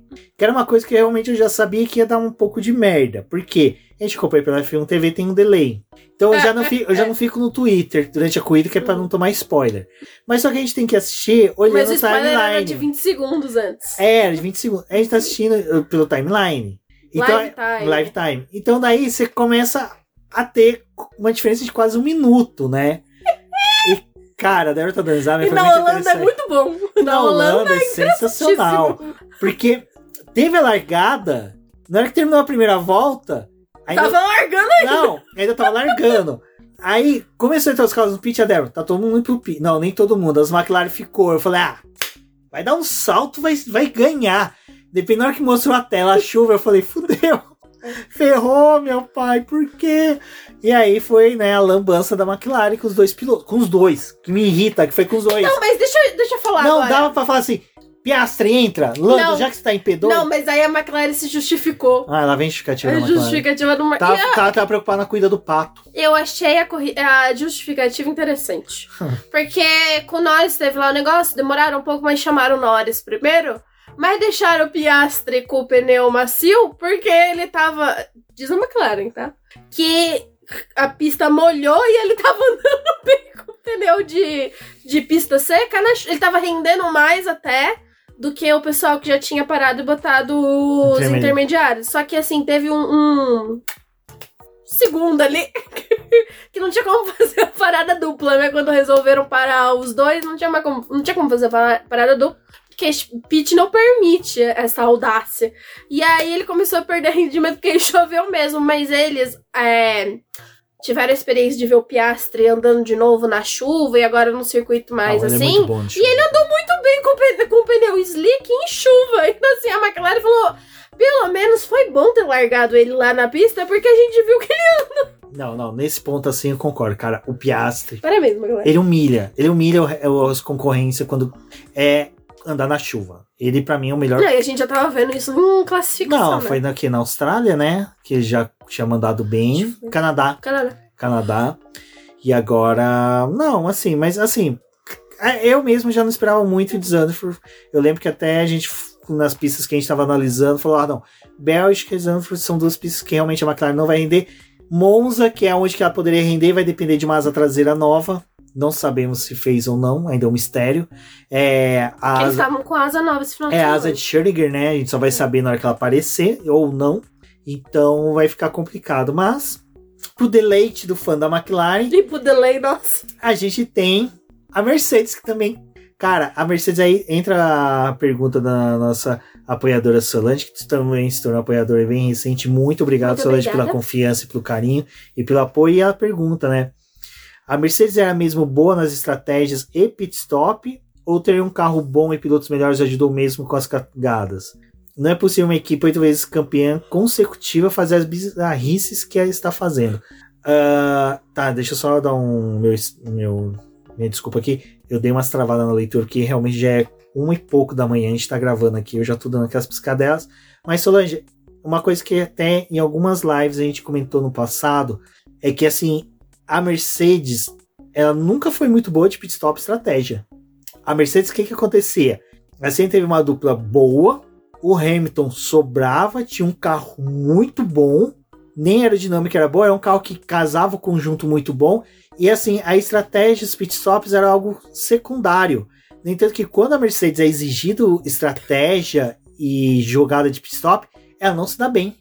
Ela, não, ela, ela fica meio perdida, ela, ela não quando, se encontra. Quando tem essa coisa, tipo, variável, né? Que assim, é, é muito Fora da 50-50, né? É, é, ela ficou muito tempo soberana na Fórmula 1 que ela não teve que ter esse tipo de educação, vamos pôr dessa forma, de aprender a fazer boas estratégias. Ela, assim, quando ela tá na liderança ou quando ela tá tendo uma boa corrida, as estratégias dela é perfeita para aquele cenário. Agora, quando muda, quando ela eles já- cagada, é uma cagada colossal. é né? cagada colossal. Então, realmente, tipo assim, a corrida gente teve uma cagada colossal ali, porque eles erraram naquele Não, começo. A gente mandar o Hamilton de pneu médio com todo mundo de macio, que que, que a Mercedes queria? Tipo, a pista tava fria. A pista tava fria, tipo, tinha ameaça de chover daqui dois minutos. Tipo, o pneu médio ele não aquece direito e, e eles estavam dando a volta de instalação e já tinha começado a chover. Tipo, eu achei muita, muita bizarrice deles ali. Tipo, o Hamilton já não tinha feito uma classificação boa e ele de pneu médio contra o pessoal que tava de macio, eles queriam o quê? Que ele fizesse o quê? Que milagre.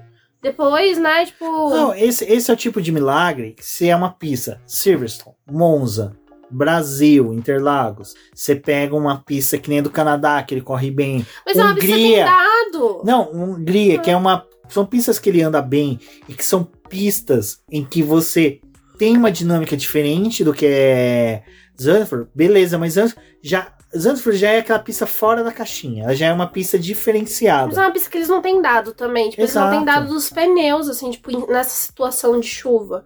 Foi a primeira vez que aconteceu isso de, tipo, Não, chover e, não você tinha- precisar e não trocar tinha o pneu. borrachamento para pneu médio. Não é igual. E, tam- e também, tipo, a areia. A areia na pista, molhada. Tipo, bizarro aquilo. E é algo que acontece, né? Você tem que levar em consideração isso. Tu também, tipo, teve outros pilotos que ao longo da corrida é, os times resolveram botar pneu médio. Tipo, depois que secou a pista, não quê. Não tinha condição. Russell, é, pneu duro no não Russell. tem condição, não tinha nem, nenhuma de usar médio e, e pneu duro, assim, tipo, nesse alvoroço que tava. E isso também é uma falha do piloto, assim, desculpa. De Olhar e falar assim, gente, É que com a chuva zera, né? O negócio de, tipo assim, você não tem que cumprir uma pa- parada obrigatória de usar dois tipos de pneu. Cara, só usa os, os pneus macios. Os pneus macios tá sobrando. sobrando, exato. Exato. Então, assim, é por isso que eu falo que às vezes a Mercedes, quando ela erra, ela, ela erra e erra com os pilotos. E eles admitiram, né? A Mercedes admitiu que realmente errou feio. E, tipo, a pilotagem do Hamilton e a do Russell foi o que salvou no restante da corrida. O, o Russell, entre aspas. Mas salvou, assim, tipo, É, um o Hamilton a gente já vai comentar da pilotagem dele que esse final foi Tsunoda barra Hamilton, É, né? Tsunoda barra. E é isso, Solange. Eu acho que realmente a Mercedes, ela nunca foi realmente a, a mestre de estratégias. Eu nunca vi ela realmente nessa posição. Eu sempre vi equipes boas de estratégia, sempre foi a Red Bull, a Ferrari já teve um passado bom de estratégias. Hoje, realmente, é aquela coisa, ela não consegue fazer boas estratégias para os dois pilotos, é sempre para um só.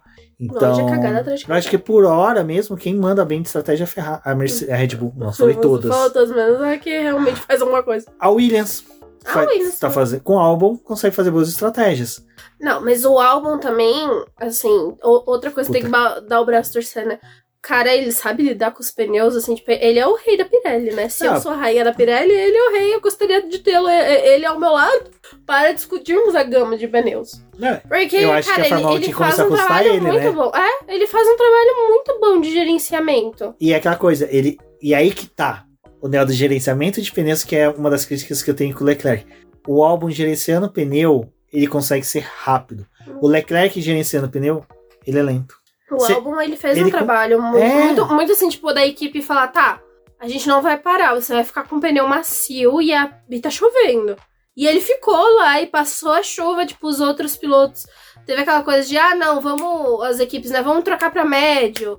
vamos fazer mais uma troca e botar outro conjunto de macio. E ele foi ficando e foi subindo e, tipo, veio o pessoal Defendendo trocando posição. e defendendo a posição. E você fala, tipo, gente, esse, esse menino vai trocar o pneu quando? Ele fez 42 voltas com o pneu macio. Antes de trocar. O- e, e ele fez o pneu macio render. E aí todo mundo ficou assim, mas como que esse pneu rendeu? Eu E, e- e- vale considerar que eles estavam com a gama dura de pneus, né? Não a mais dura, mas a gama dura de pneus. Tipo, é- é- não era pra ele estar.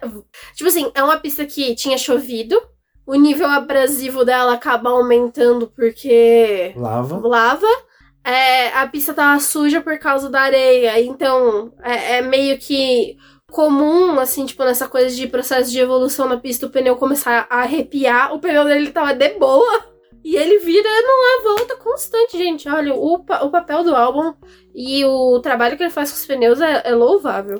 Não, o que eu ia falar é o seguinte: é, eu queria saber. O álbum desse aquele cara que chinela Havaianas dele dura, né? É. Você ainda falou aquele Havaianas que, que é raro e é um dos mais bonitos, que é aquela de solada amarela, branca. Do, do, do álbum é, deve, deve ter a Eterno. mesma chinela desde os 12 anos, sabe? Moleque que dura tudo. Porque olha, sensacional. O trabalho dele foi. foi muito Não, bom. e eu acho que sim, pra... o legal também no caso dele é que eles sustentaram a, a estratégia, né? Tipo, porque o resto do pessoal ficou meio perdido quando a pista começou a secar, que eles tinham que voltar a trocar de pneu intermediário pro pneu de pista seca, ou quem ficou com o pneu de pista seca ainda com a chuva, né? Tipo, teve essa difícil situação de, tipo, você assumir o que você tava fazendo ali. Tipo, cara, a gente tá de pneu macio na chuva, e a gente vai continuar, vai estender o, a parada, né? E, e ele comprou, ele, tipo, ele ficou, e teve vários que não deu, tipo, foi trocar pneu, foi passar por ou- outras coisas que acabou também prejudicando a corrida. Então é louvável o trabalho do, do álbum. Sim, sim. Bom, e aí até só a gente coloca, né? Nem vou falar da Ferrari, porque olha, Ah, não, não precisa falar, não. a estratégia da Ferrari também foi outra, olha, que pelo amor de Deus. Aquela primeira parada com o Leclerc. Não. Primeiro que já tava com a asa arrebentada. Aí ele para no box de outra casa. Não, a gente vai dar dois cliques aqui na tua asa que tá quebrada. Vamos trocar o teu pneu que não temos aqui. Ai, teve uma foto que postaram Do jogo dos sete erros. que tá, todo- tá todos os mecânicos paradinhos esperando o Leclerc. Mas cadê o pneu? Não tem pneu. Não tem o pneu do lado. Vocês iam trocar o quê? Ia tirar o pneu e mandar ele sem. É, agora a gente tá é, brincando com um carro, tipo, de volta pro futuro, né? O skate. né? Vocês acharam que ia Assoalho. um, um propulsor ali no assoalho e ele ia sair o quê? O monotrilho? Ai, gente, olha, a Ferrari. A, Ferrari, é, ela fez realmente aquilo ali, tipo, quando você sai da tua casa, que você marcou uma viagem, né? Tipo, você falou, pô, vou fazer o batizado do meu, meu afilhado esse final de semana. Aí você tá na sala de embarque e você lembra que o que você deixou o documento na sua casa. Esqueceu o Você vai batizar a criança como? Não vai, não vai batizar essa criança, entendeu? Assim, parabéns, Ferrari, parabéns. de- Vamos organizar um pit stop, mas a gente vai tirar o pneu que tá no carro dele e enganchar de novo, porque não trouxemos o pneu. E ainda, com toda a lambança, conseguiram fazer o quê? Botar o Carlos Sainz atrás do Leclerc. Ah, Ferrari! Não, e aí que tá, né? A Ferrari foi a primeira vez que inverteu posição a favorecer o Carlos Sainz, né? Nossa, que milagre, não Que milagre, né? Não mandaram o Carlos defender o Leclerc a todos os custos. né? Mas até o Carlos Sainz falou, falou, gente, eu tô mais rápido que ele. Porque avisaram, né? Carlos, o Leclerc tá asa danificada. Então fala pra ele não, Não me segurar. segurar. Quer que eu faça o quê? É, quer, que- quer que eu remenda a asa dele? Quer que eu troque a minha pela dele? É isso? Você quer que eu saia no meu carro e bote a minha asa É. no carro dele? Porque o pneu vocês já não estão tendo, né? A asa Nossa Essa equipe virou. Cara, É, eu todo final de semana eu vou lá denunciar eles no Instagram. Você tá fingindo?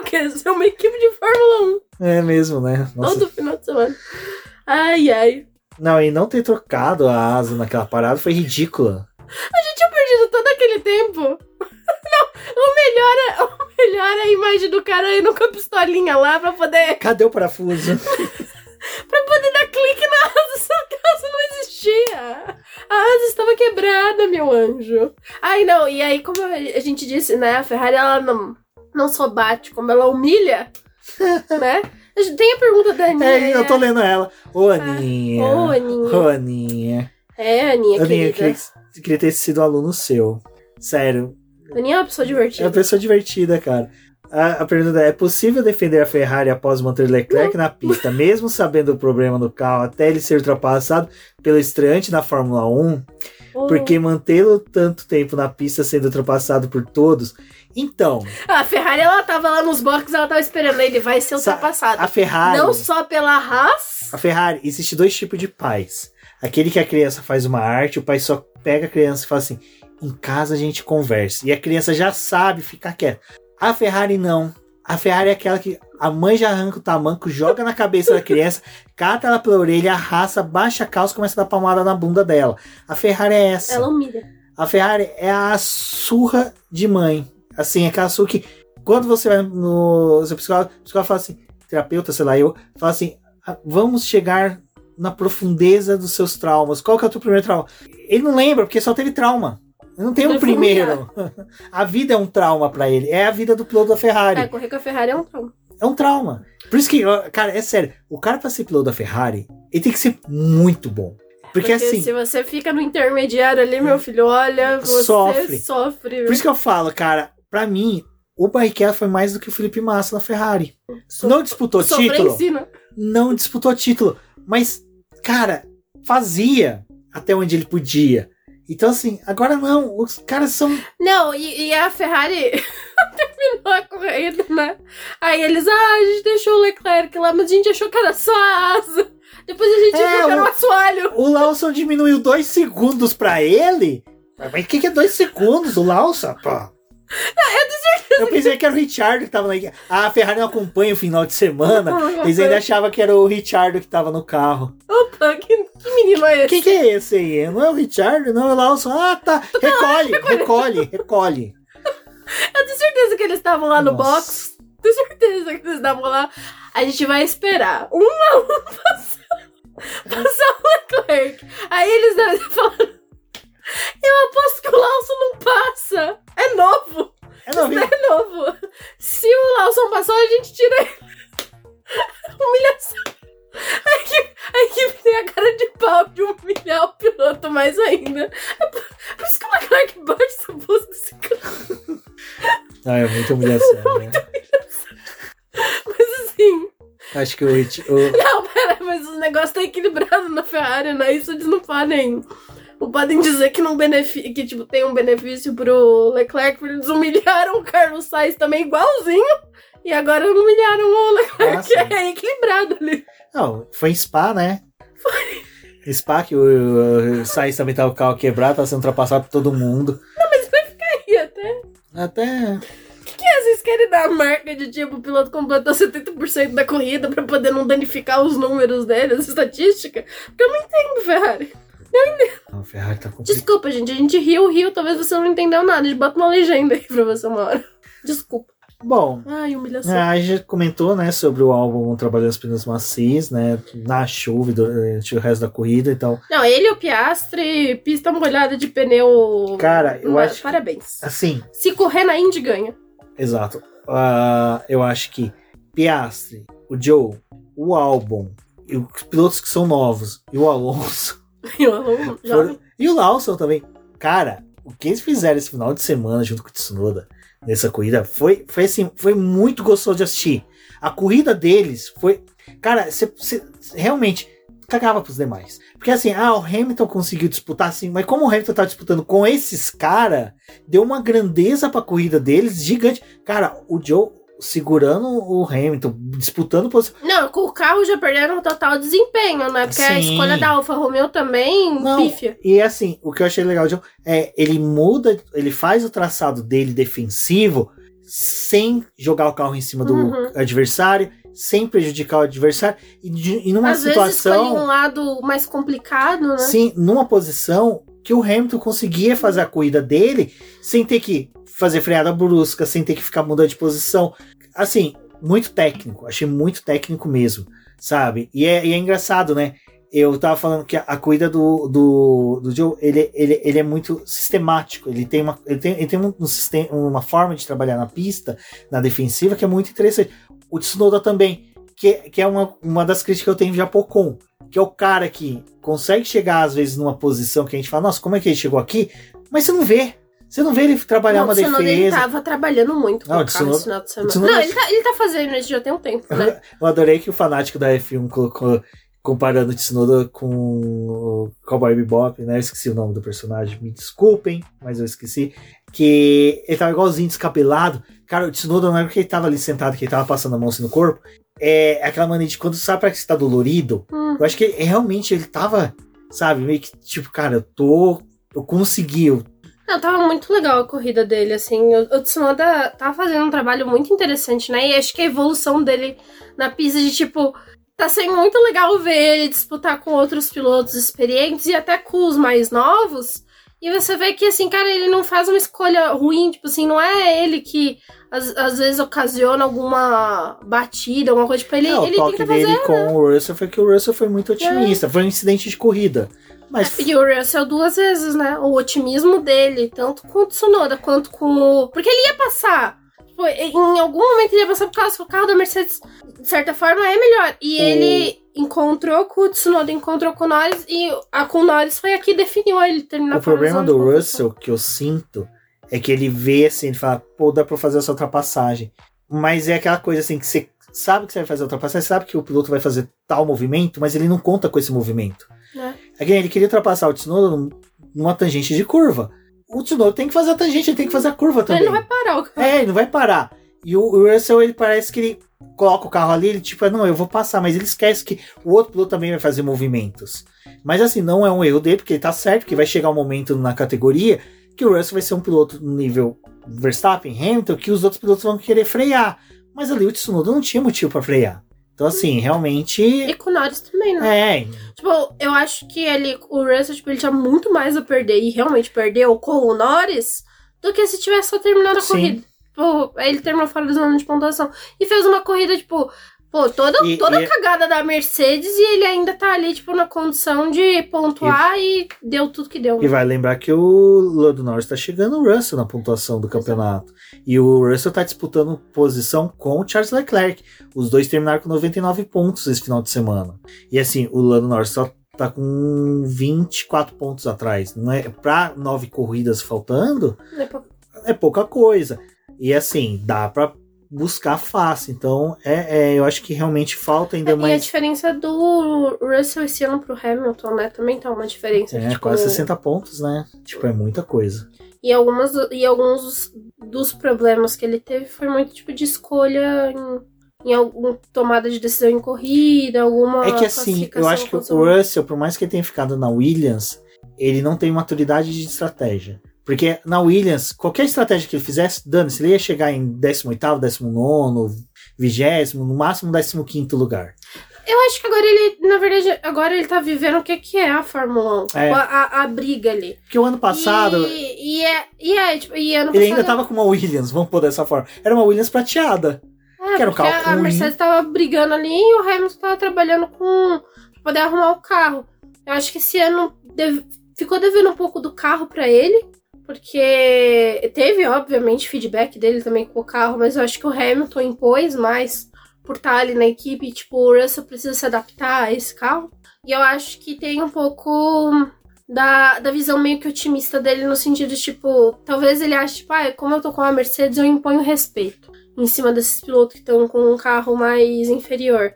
Mas, cara, a tipo, é esses o outros pilotos. É, mas esses pilotos eles querem mostrar rendendo. t- resultado, né? Tipo, o Tsunoda tá precisando garantir a vaga dele na AlphaTauri. O Norris tá tentando tirar alguma coisa com a, com a McLaren. Tipo, não vão ceder também.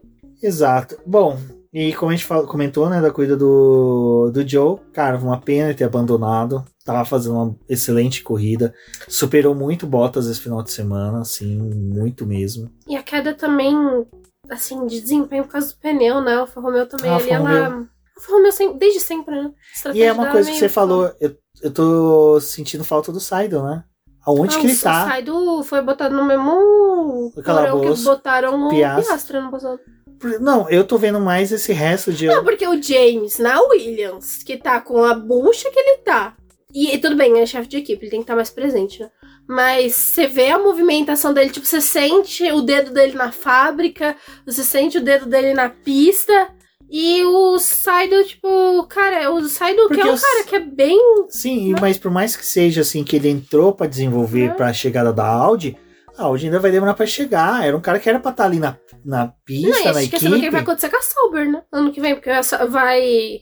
A Alfa Romeo vai sair, a Sauber vai virar o que? O lixão até chegar Audi, tipo, vai ser dois anos só da Não, equipe existir? Vai ser, vai ser. Vai ser igual que foi. Muito Não, vai ser que nem na época que tava com o Kobayashi, com o Kemberg, a, com. Como é que é o nome dele? Com o Fernando Campos lá, o Gutierrez. Gutierrez. Vai ser a mesma coisa que foi, que é carro cinza, que é a cor da, da Sauber, né? Cinza, vermelho cinza e branco. Vermelho. Vai ser aquilo. Mas. Com, com o escudo do Chelsea. Não, com, isso, com, esse, com o símbolo do almoçar lá, né? com a é. foto do Cristiano Ronaldo fazendo joia, assim. É.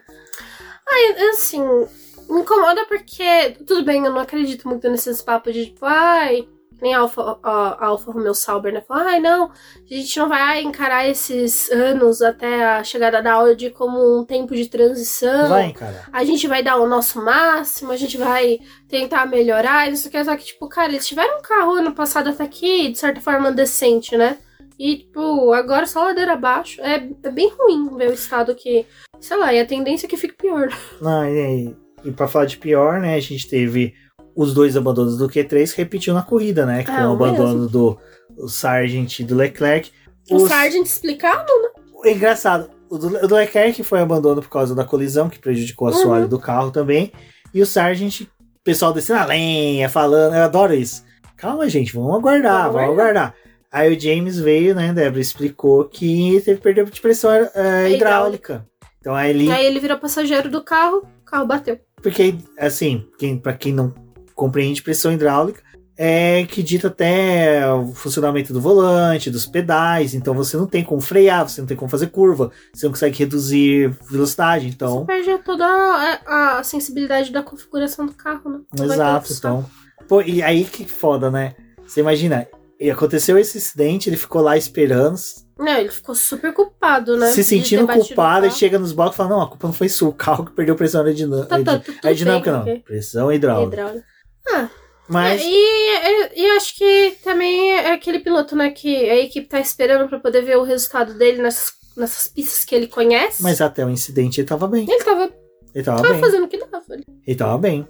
Tinha grande chance de chegar ali no top 15. Tinha muita chance. Então, assim, porque aconteceu esse acidente. Eu não acho que. É que eu falo, o Sargent ele era material para ser campeão da Fórmula 2. Ele deveria ter ficado mais um. Mas subiu muito cedo para a Fórmula 1 e realmente e a tá Fórmula pagando. 1 hoje é aquela coisa, é, você precisa não... entrar e se adaptar rápido, porque a Fórmula 1 hoje ela precisa disso, de pilotos que se, adap se adaptem rápido. Mas a Fórmula 2, por mais que tenha um carro que tem um déficit gigante para um carro de Fórmula 1, ela te dá consciência de gerenciamento de pneu. Tem o desafio de, tipo, a Fórmula 2, cara, tem que fazer a corrida naquela janela ali, é aquilo ali que a gente tem. Não dá pra poder ficar na Fórmula 2, tipo, esperando a chuva passar, esperando quanta, não sei quantas horas pra. Não, é aquele cenário ali do caos. Tipo, você corre com outros pilotos são apocalípticos. que estão ali prontos pra poder bater em você. Então acho que a Fórmula 2 dá um pouco de gordura. Por mais que às vezes a gente não tenha uns grids tão espetaculares, assim, de nomes. Só a gente ele poderia ter ficado mais um aninho ali. Ou talvez, né, se a gente estivesse em outros momentos da Fórmula 1, ter mais testes com ele em outro carro. Exato. Bom, Uh, agora a gente vai comentar rapidamente da Alpine, né? Que conseguiu é, voltar ao pódio com o Gasly. Já são dois pódios no ano. É, mas, cara, até que a corrida do Gasly foi boa, foi muito excelente. Mereceu ele. Ao contrário do Ocon em Mônaco, ele mereceu muito esse Mas pódio. a Alpine, ela botou pneu intermediário. Ela teve dois, duas sacadas ali, né? O momento de colocar o pneu intermediário no Gasly, que foi muito bom. E deu a sorte, teve na bandeira vermelha que contou a favor dele. No Ocon, talvez. É aquilo, né? De não ver o Ocon, assim, tipo, surgir, né? Mas acho que essa era uma corrida que o Ocon também tinha tudo para poder pontuar muito bem. É, tal, talvez até mais do que o Gasly, ele estar no lugar do Gasly, talvez. Porque a hora que a Alpine parou com o Ocon ali naquela final da corrida, eles botaram um pneu de chuva extrema. Ele era o único piloto que tava com um pneu adequado para aquela situação de pista, porque tinha chovido muito, né? Então ele tinha a possibilidade de ter um rendimento maior. E aí veio a bandeira vermelha, fudeu com a corrida do Ocon, porque ele não teve tempo para poder desenvolver. Então a Alpine ela trabalhou ali no que tinha. Era pra ter dado ruim com o Gasly, deu bom, e era pra ter dado bom com o Ocon e deu ruim. Exato. É o que temos aí para a Alpine. Mas é isso. E, também o resultado, a Aninha tinha perguntado, É isso né? que eu leio agora a pergunta da Aninha. Se já é possível dizer que as mudanças na Alpine estão fazendo efeito. Teria sido muito bom a saída do Otmar, tal como a saída de um técnico de time de futebol? Sim. Eu acho que a saída do Otmar deu, pode ter dado um, um, um clareamento nas ideias. Eu acho que assim, é, não- eu, eu- eu acho que não veio um reflexo rápido. Mas sabe aquela sensação de tipo, o cara chato da empresa não tá aqui hoje, a gente consegue trabalhar num clima mais gostoso, mais, sabe, mais tranquilo, e aí consegue ter um clareamento de mente melhor para poder fazer boas escolhas.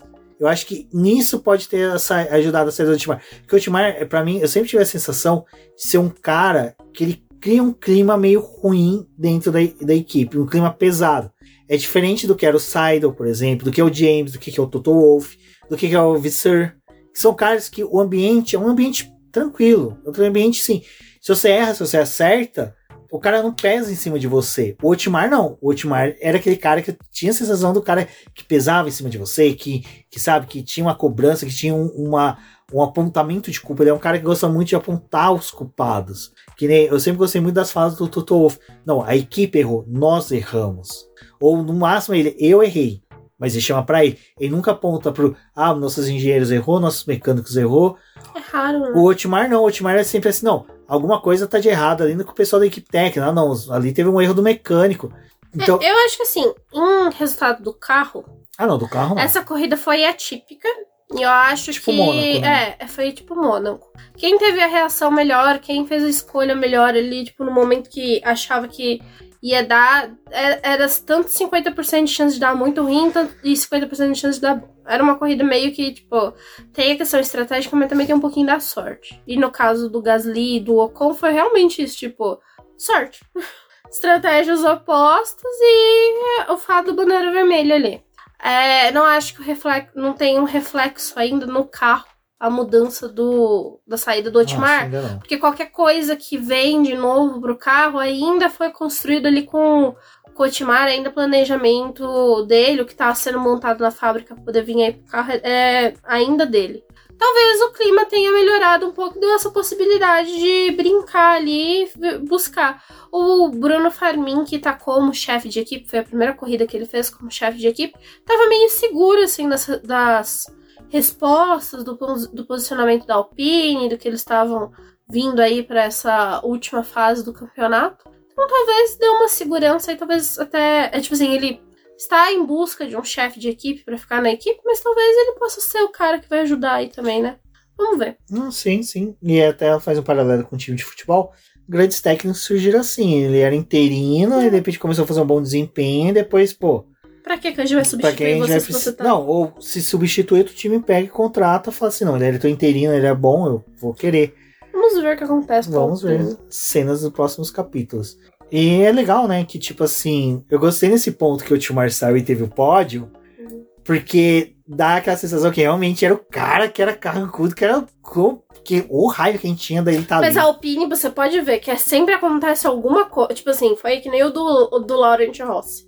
Reclamou, reclamou da Alpine na corrida seguinte, que foi Mônaco, pódio. Mas depois ele cai. Aí depois decai. Aí essa corrida é a mesma coisa, tipo, foi na Bélgica, saiu todo mundo. Pódio agora.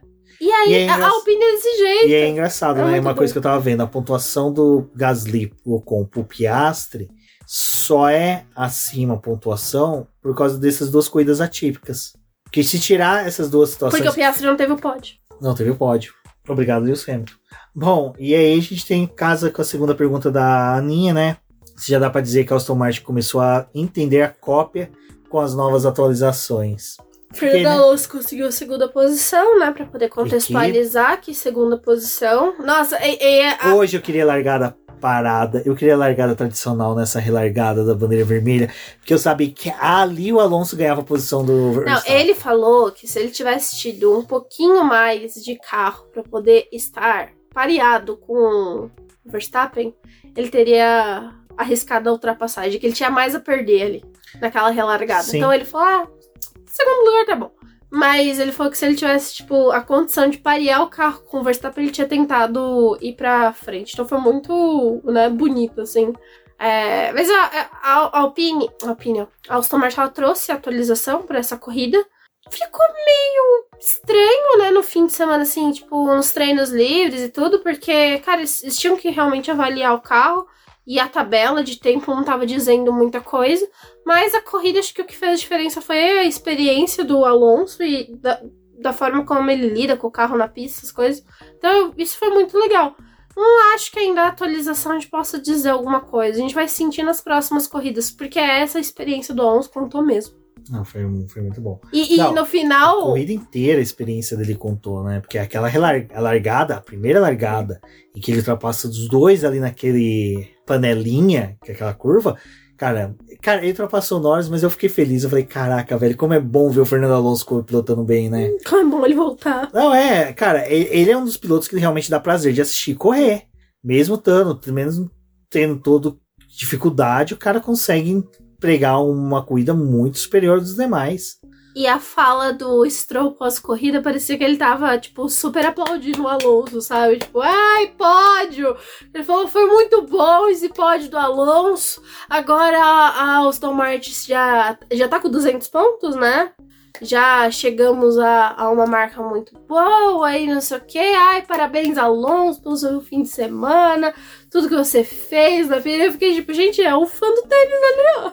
É, 215 pontos, né? Ela tá apenas 40 pontos atrás é, da Mercedes. Chegaram a marca, né, de 200. Passar, chegaram e ultrapassaram a marca de 200 pontos, mas o Alonso é o que tá trazendo os hum. pontos pra equipe, né? É, porque, porque o Stroll, coitado.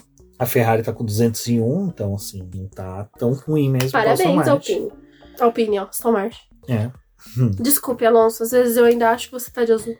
Mas eu, cara, eu sempre nunca neguei, sou muito fã do Alonso, acho que sempre foi um piloto muito. um dos pilotos mais completos que a gente viu.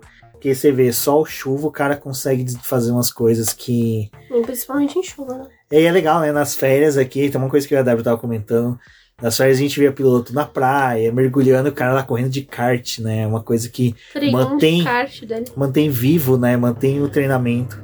E, e também aquilo, né? Acho que o que dá o nome do podcast hoje que a gente teve nesse circuito a, a, mudança, sim, né? Que o Anderson Barreto mandou é. no grupo de apoiadores. Desculpa, Anderson, só lembrei agora, mas. Não, mas é, essa coisa, né, de, cara, passa na corrida é todo todo clima, né? É chuva, quatro. é chuva e sol, é sol, sol, aí a pista esquenta, aí seca tudo, aí é água empoçada só num. É, gente, essa pista, assim, nesse, nesse sentido e nessa coisa de variação do clima foi muito legal, assim, tal qual acontece em Interlagos. Acontecia em Interlagos, porque talvez fuderam com o micro, microclima que tinha por ali, mas até enquanto a gente tinha um Interlagos decente, era desse jeito. Exato, até o Anderson Barreto. Obrigado, Anderson. O Anderson também que é um dos personagens mais legais que tem lá no grupo, que sempre Pessoa faz maravilhoso.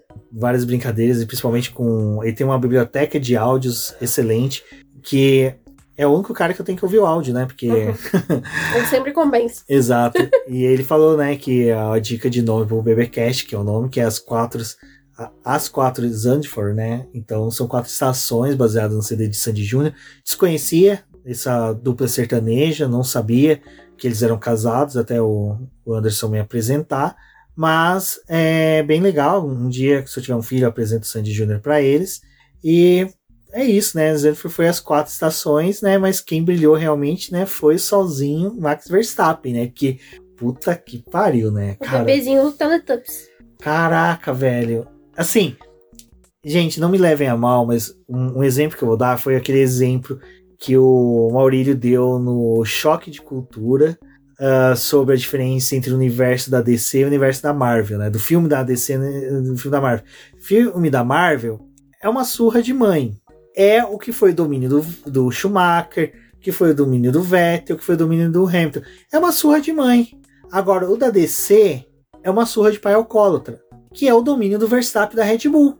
Que, cara, não, não tem. O pessoal, até o Verstappen atingiu né, as nove vitórias seguidas, empatou com o Vettel, mas o Vettel teve as nove vitórias seguidas acabou o campeonato. Acabou, acabou. Verstappen não. Tem nove vitórias seguidas, ainda tem metade do campeonato pela frente, praticamente. Sabe? É o cara que. O que ele tá fazendo com o resto, e aí eu falo Verstappen, porque ele tem o mesmo carro que o Pérez. Todo mundo. Ah, o Pérez não tem o mesmo carro que o Verstappen, tem um carro pior. Meu filho, se o Verstappen tivesse um carro pior, ele não tinha corrido no segundo lugar em determinado momento. Ele não teria feito o que fez em pista. O, o Pérez, ele não é tudo isso que o pessoal pinta. Desculpa, não é. E se ele não tivesse o mesmo carro, um carro mais próximo do Verstappen, ele seria muito pior do que ele está sendo. Então o pessoal fica apontando que ah, o carro dele não é tudo. É que o carro não é feito para ele, sabe? É o molde Verstappen. Eles pegam o Verstappen, colocam ele num banquinho, põem o Verstappen sentado na fábrica, tira todas as medidas em torno do Verstappen. Sabe quando você vai fazer terno? Roupinha de, sobre medida? É assim. O carro da Red Bull. Colocam o Verstappen, medem ele, fazem o carro, pegam pro, pro Pérez e falam assim: se vira. Esse é o carro que você tem. Tá errada? Não tá. Toda grande equipe sempre fez isso. Compete a quê? Ao segundo piloto se adaptar e entregar. Ah, o domínio da, da Red Bull tá sendo muito grande, né? Acho que o, o Verstappen tá, tá fazendo o que ele tem que fazer ali. E teve um momento ali da corrida que foi na, quando eles foram fazer as trocas de os pneus intermediários, em que a Red Bull acabou priorizando o Pérez né, na troca. Então o Pérez troca primeiro ali e quando o Verstappen vai trocar, o Pérez já tá à frente porque ele já tava pegando a pista numa condição melhor. O Verstappen tem que buscar ali. Teve um, e buscou, né? É, e, te, e, teve um gap, né? Talvez ali, dependendo da circunstância, talvez o Pérez poderia ter até conseguido uma vitória. E aí. Porque o restante da corrida é, mas é que o restante da corrida foi muito complicado. E aí, depois que tem a inversão de novo para os pneus, né? É o Verstappen que foi priorizado. E depois até teve o rádio do Pérez, né? A gente tomou um undercut do. Tipo, da nossa própria equipe. E o engenheiro dele falou: é, foi isso que aconteceu. Você queria ser ultrapassado na pista? Eu, se fosse o engenheiro, perguntasse: você queria ser ultrapassado na pista, amigo? Ah, eu entendo a frustração do Pérez de, tipo assim, ter, ter uma corrida em que ele ah, talvez tivesse a chance de fazer alguma coisa. Mas não ia fazer também ia porque fazer. o Verstappen ia chegar. Talvez não tivesse uma grande diferença. E depois o Pérez também, né, acabou tendo aquela Punição. punição. Que é um item que eu ia comentar que. Por que puniram o, o Pérez nessa? Porque é uma punição que não tem interpretação. É, não tem interpretação. Você ultrapassou o limite de, pi- de- do pit lane ali, dos box. Você ultrapassou.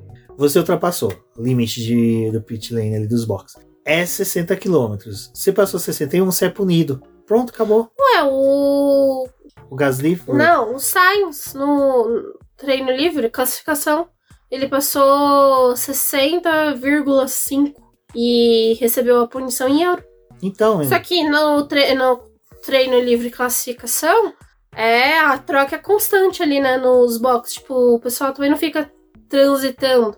Mas, gente, é um, um circuito que, assim, já é reduzido o, a velocidade no pit lane muito mais do que é nos outros. não, é um pit lane apertado. Não, tem pode fazer troca. É proibido você fazer dupla parada, porque senão você bloqueia o outro carro que tá passando ali no, no pit. Tipo, não tem o que falar. Cara, é um negócio que É de passou. segurança. Você é punido. Uhum. E ele foi punido. E, não, Só que na corrida, a punição é em tempo. No treino livre, é em dinheiro. não, mas o que eu tô querendo pontuar, Débora, é o seguinte: não é, é a primeira vez que a gente vê uma punição pro Pérez, Hum. pra um piloto da Red Bull, que é de algo que não depende de interpretação. Exatamente. Se fosse algo que dependesse de interpretação, eu vou ser sincero, teriam passado pano. Apesar que. que. Olha, Apesar que esse fim de semana, né? Acho que também vale falar isso, tipo, tanto de Red Bull, mas falar do final de semana. Tipo, A Red Bull fez todo o seu papel ali, Verstappen conseguiu as coisas, teve isso do Pérez que não cabia interpretação, mas acho que foi o primeiro final de semana em que a direção de prova e os comissários durante todo o domingo foram super coesos em tudo que decidiram. não, e, e não, isso eles foram perfeitos. Isso eu não. não Uhum. Ou foi a, foi a melhor comissão que teve desde de muitos anos. Foi a melhor em todas as decisões. É lógico, aquela bandeira vermelha foi prolongada um pouquinho a mais. foi um excesso de cautela, mas só que eu vou ser sincero, gente. Os caras que estão lá estão cagando pra quem tá em casa. Você tá em Não, casa, tinha tempo de sua corrida. casa. Tinha tempo pra você concluir o evento e não tinha que fazer nada. Tipo, não era Singapura. Que tem bandeira vermelha, você tem que resolver as coisas, porque senão você entra no limite da corrida, né? Tipo, ali tava tava tudo fluindo. Teve. Gente, eu assim, achei que foi ok a largada ter acontecido no momento que tinha que acontecer. No início da prova, tipo, não ficaram prolongando esperando a chuva chegar. Gente, vamos largar e aí as equipes que, que se tapeiam aí com suas estratégias. Deu muito certo. A, o, o incidente do Zou, bandeira vermelha. Cara, a corrida tá acabando. Vamos pra bandeira E vermelha. foi rápido, né? Foi rápido. Vamos pra bandeira vermelha. A gente tem a chance de ter menos volta atrás de safety car. Vai ter que entrar carro pra poder fazer é, a análise ali pra ver se usou tá bem, não sei o que, tirar o carro, tudo, e reconstruir a barreira. Que se estivéssemos com safety car, ia ser ainda mais lento, porque você tá tendo todo o tráfego de outros 17 carros na, na pista, né? Então, eu achei que a, foi coeso. O bandeira vermelha, deixa o pessoal. Achei a, a bandeira vermelha em si muito longa e também a Red Bull tava trabalhando pra poder arrumar o carro, né? Do, do Pérez. Aí achei um. Pô, cara, a equipe não tinha que desmontar o carro inteiro, né? Mas vida que segue. Tiver uma bandeira vermelha. A corrida na relargada, pô, uma volta. Porque seu pneu, safety car saiu da pista. Deixa o pessoal brigar. Eu quero ver os milionários se lascar. Não, tá, não tava em condição de pista que tava tipo, meu Deus, todo mundo vai morrer. Gente, e assim, poderia até ter optado por uma largada parada, né? Eles optaram pela pela largada em movimento. Ali também foi um talvez um excesso de preciosismo, mas a corrida também já tava indo pro final, então tipo, ia ser ruim você ter mais uma batida, mais um período de bandeira vermelha. Então acho que também foi super ok deixar a largada é, em movimento. E tomaram des- souberam tomar decisão, olha que coisa, né? Quando eles querem, eles tomam a decisão certinha, faz a bandeira vermelha, libera todo mundo. Funciona. Não, Parabéns. não, nesse ponto eu concordo. Eles foram perfeitos.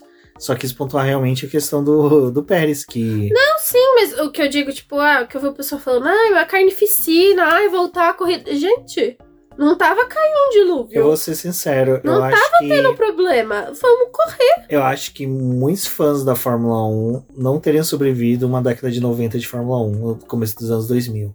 Sabe? Do tipo, ah, tirou, tirou, vai, volta todo mundo correndo. Ah, não, mas não, não, não tinha mais. Ah, vai. Não, eu acho que esses últimos anos que a gente teve, teve algumas decisões ruins. Foi ali aí em Suzuka ano passado, aquela chuva, e tipo, bota o trator na pista, justo na pista que o moleque, né, teve problema, Julius Bianchi. Aí eu acho foda. Sim. Nessa pista, tipo, já tinha secado.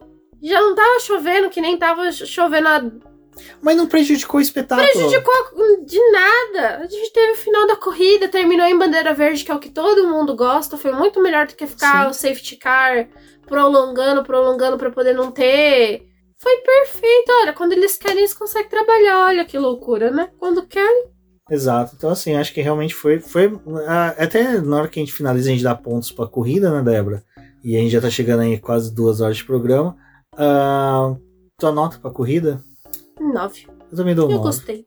Não, eu vou dar 8.9, só pra sacanear. Só pro aluno ficar Triste. triste, assim, ter o toque, que não tirou 9.